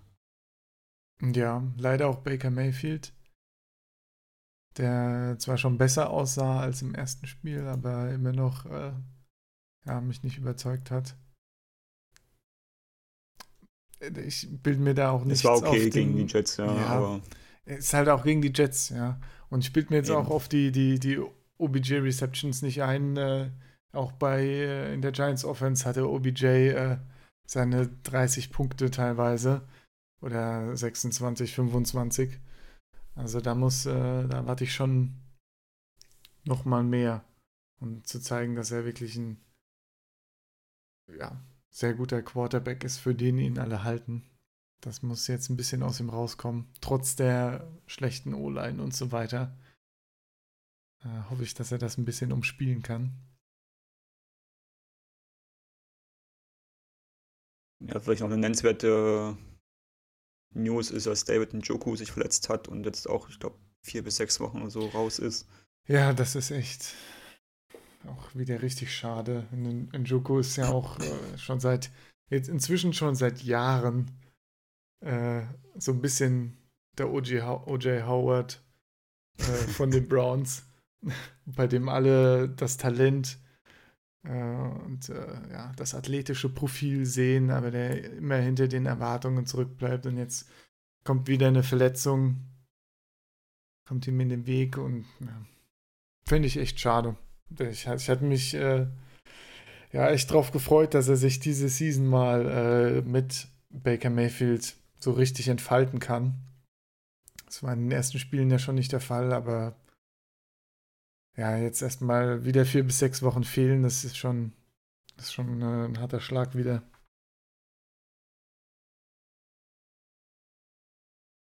Okay, also bei den Browns für mich nur OBJ und Chubb. Startempfehlungen. Ja. Field und Landry zum Beispiel sitzen lassen. Ja, Landry auch äh, ein paar Drops gehabt, glaube ich. Hat, hat auch schon mal besser ausgesehen. Ich hoffe wirklich, dass die, die Browns nicht wieder von ihrer Browns-Kultur und Coaches irgendwie runtergewirtschaftet werden. Aber sie haben ja gegen die Jets wenigstens souverän gewonnen. Von daher, die Siege helfen ja, das Team äh, in eine positive Richtung zu lenken und so äh, nach, der, nach der ersten schlimmen Woche jetzt so ein Sieg gegen die Jets baut das Team vielleicht ein bisschen besser auf und hilft dabei, äh, ja, wieder zurückzukommen zu einer guten Form. Man kann sich sollte nicht immer besser auf schnell OBJ passieren. Nach den Rams stützen. kommen dann die Ravens. Ja, es sollte besser schnell passieren, das stimmt. Ja. Das letzte Matchup, Monday Night, Chicago gegen Washington. Ja, die Bears Bears. ich äh, muss auch jedes Bears. Mal dran denken. ja, am Ende, am Ende, kommt immer so eine komische Mischung raus zwischen Bears und Bears. Das ist äh, nicht gut. Die Bears.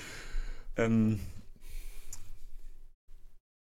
wir haben vorhin schon mal kurz äh, Trubisky genannt. Also das was da zusammenläuft, das ist irgendwie nichts Halbes, nichts Ganzes. Ja, da muss man sich irgendwie fragen, wer ist denn überhaupt noch startbar bei den Bears? Und ja. Das sieht recht dürftig aus. Das ja. sieht dürftig aus, ja. Ich meine, Montgomery konnte jetzt, was man schon vermutet hat, nach der ersten Woche, wo er so leicht eingearbeitet wurde, hat er jetzt äh, den, äh, den kompletten Running Back Workload, fast den kompletten äh, übernommen. Was auf jeden Fall äh, schön ist für die ganzen Montgomery-Owner, die sich da äh, die Hoffnung gemacht haben. Aber ja, in der Offense äh, geht das, äh, bricht das leider schnell zusammen.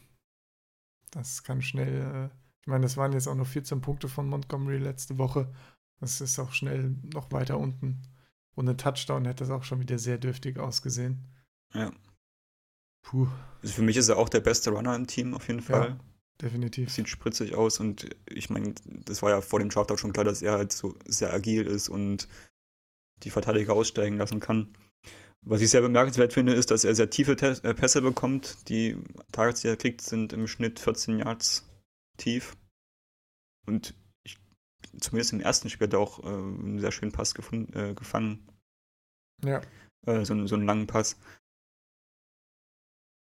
Für das, oder vor allem für das Lob, was er in der Preseason bekommen hat, finde ich halt die Production halt noch sehr mau. Er kriegt zwar das, die Workload und die die Opportunity, aber das, was halt damit rauskommt, ist noch sehr, sehr dürftig. Da hoffe ich einfach, dass das jetzt die nächsten Spiele immer sukzessive so ein bisschen mehr wird. Ja, ich, bei der Offensleistung ist es halt schwer, mehr zu erwarten. Ne? Also, da muss die, wenn die Offense als Ganzes besser wird, dann äh, wird aus den, aus den 18 Attempts werden dann auch schnell mehr als nur 14 Punkte. Da glaube ich auf jeden Fall dran. Aber wenn man, also die Stats lesen sich ja wirklich äh, absolut unschön. Das ist. Naja, der einzige. Ja, meine, bei den. Ja, ja. Der einzige, der bei den Receivern immer noch am Start ist, ist eben Allen Robinson. Der kriegt noch seine, hat noch seine sieben Targets bekommen, aber ja, besonders viel äh, kommt da dann auch nicht bei rum, weil Trubisky natürlich auch jetzt nicht der genaueste ist, der dann das mega lange Brot für ihn serviert. Naja. Ist echt schade. In Washington ist das so das beste Matchup aus Fantasy-Sicht gegen die Receiver. Dann hast du mit Robinson einen, der gegen die Packers gezeigt hat, was er leisten kann. Und dann hast du halt einen Quarterback, der dich so ausbremst. Ja.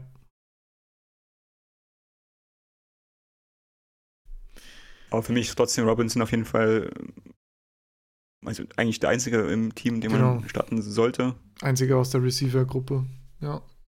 Montgomery für mich eine Flex-Option. Jetzt, im, also stand jetzt zumindest. Und Cohen wäre für mich ein Sit. Also er hat zwar die meisten, die zweitmeisten Targets bekommen, aber man hat letzte Woche gesehen, jetzt wo dann Anthony Miller auch zurückkommt, er hat ja, also Cohen hat in der ersten Woche ja fast nur aus dem Slot rausgespielt. Ja.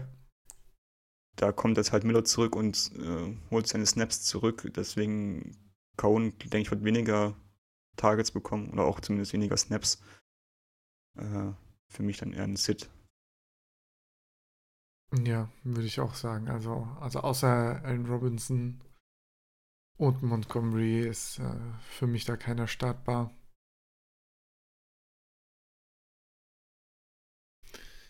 Das sieht bei den Redskins vielleicht schon ein bisschen anders aus. Da spielt derzeit ein solider Case Keenum.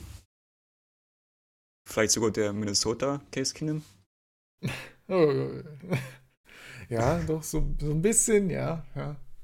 Hat natürlich nicht die Waffen, die er in Minnesota hatte, aber also man muss klar sagen, Washington halt besser mit, als man es vor der Saison gedacht hätte. Definitiv, ja. Auch wenn die Ergebnisse dann hinten raus vielleicht dann anders aussehen, aber es ist durchaus solide und äh, jetzt haben sie da einen Terry McLaurin, den wir ja acht momentan in PPA-Formaten. Heiß begehrt, ja. Heiß, be heiß begehrt, viel, viel Fab Money geflossen wahrscheinlich. Stand jetzt auf jeden Fall klarer Start. Muss man mal schauen, wie das dann so long-term-mäßig über die Saison aussieht. Aber solange die Washington Offense so spielt, also die haben ja eine unglaublich gute Passing-Offense momentan. Ja, Chris Thompson auch als Running Back Teil dieser Passing Offense. Hat seine ganz klare äh, Rolle gefunden als äh, Receiving Back. Ja. Gibt ihm natürlich auch einen gewissen Floor. Hat bestimmt auch der eine oder andere noch äh, aufgenommen in seiner Liga. Ähm, ja, also für mich Keenum diese Woche trotzdem ein Sit. Er hat, spielt, also spielt gegen die, äh, gegen die Bears und da hat er auch Aaron Rodgers Probleme. Da denke ich, wird auch ein Case Keenum vielleicht ein bisschen, ja, da strugglen. geht der Hype dann schnell in die Knie. Bei mir definitiv äh, gegen die Bears will ich dann doch äh, einen Quarterback äh, spielen, der gewisse, ein gewisses Qualitätsniveau hat, hat und äh, das sehe ich bei Keenum eben auch nicht. Also ich glaube, er kann da auch dann doch schnell wieder zusammenbrechen. Und äh, die Receiver sind ja jetzt auch nicht die erfahrensten. Zumindest, ähm, ja, glaube ich nicht, dass äh, gegen die Bears McLaurin da seinen bisherigen Erfolg halten kann. Aber trotzdem starten, oder? Oder würdest du ihn auf der Bank lassen?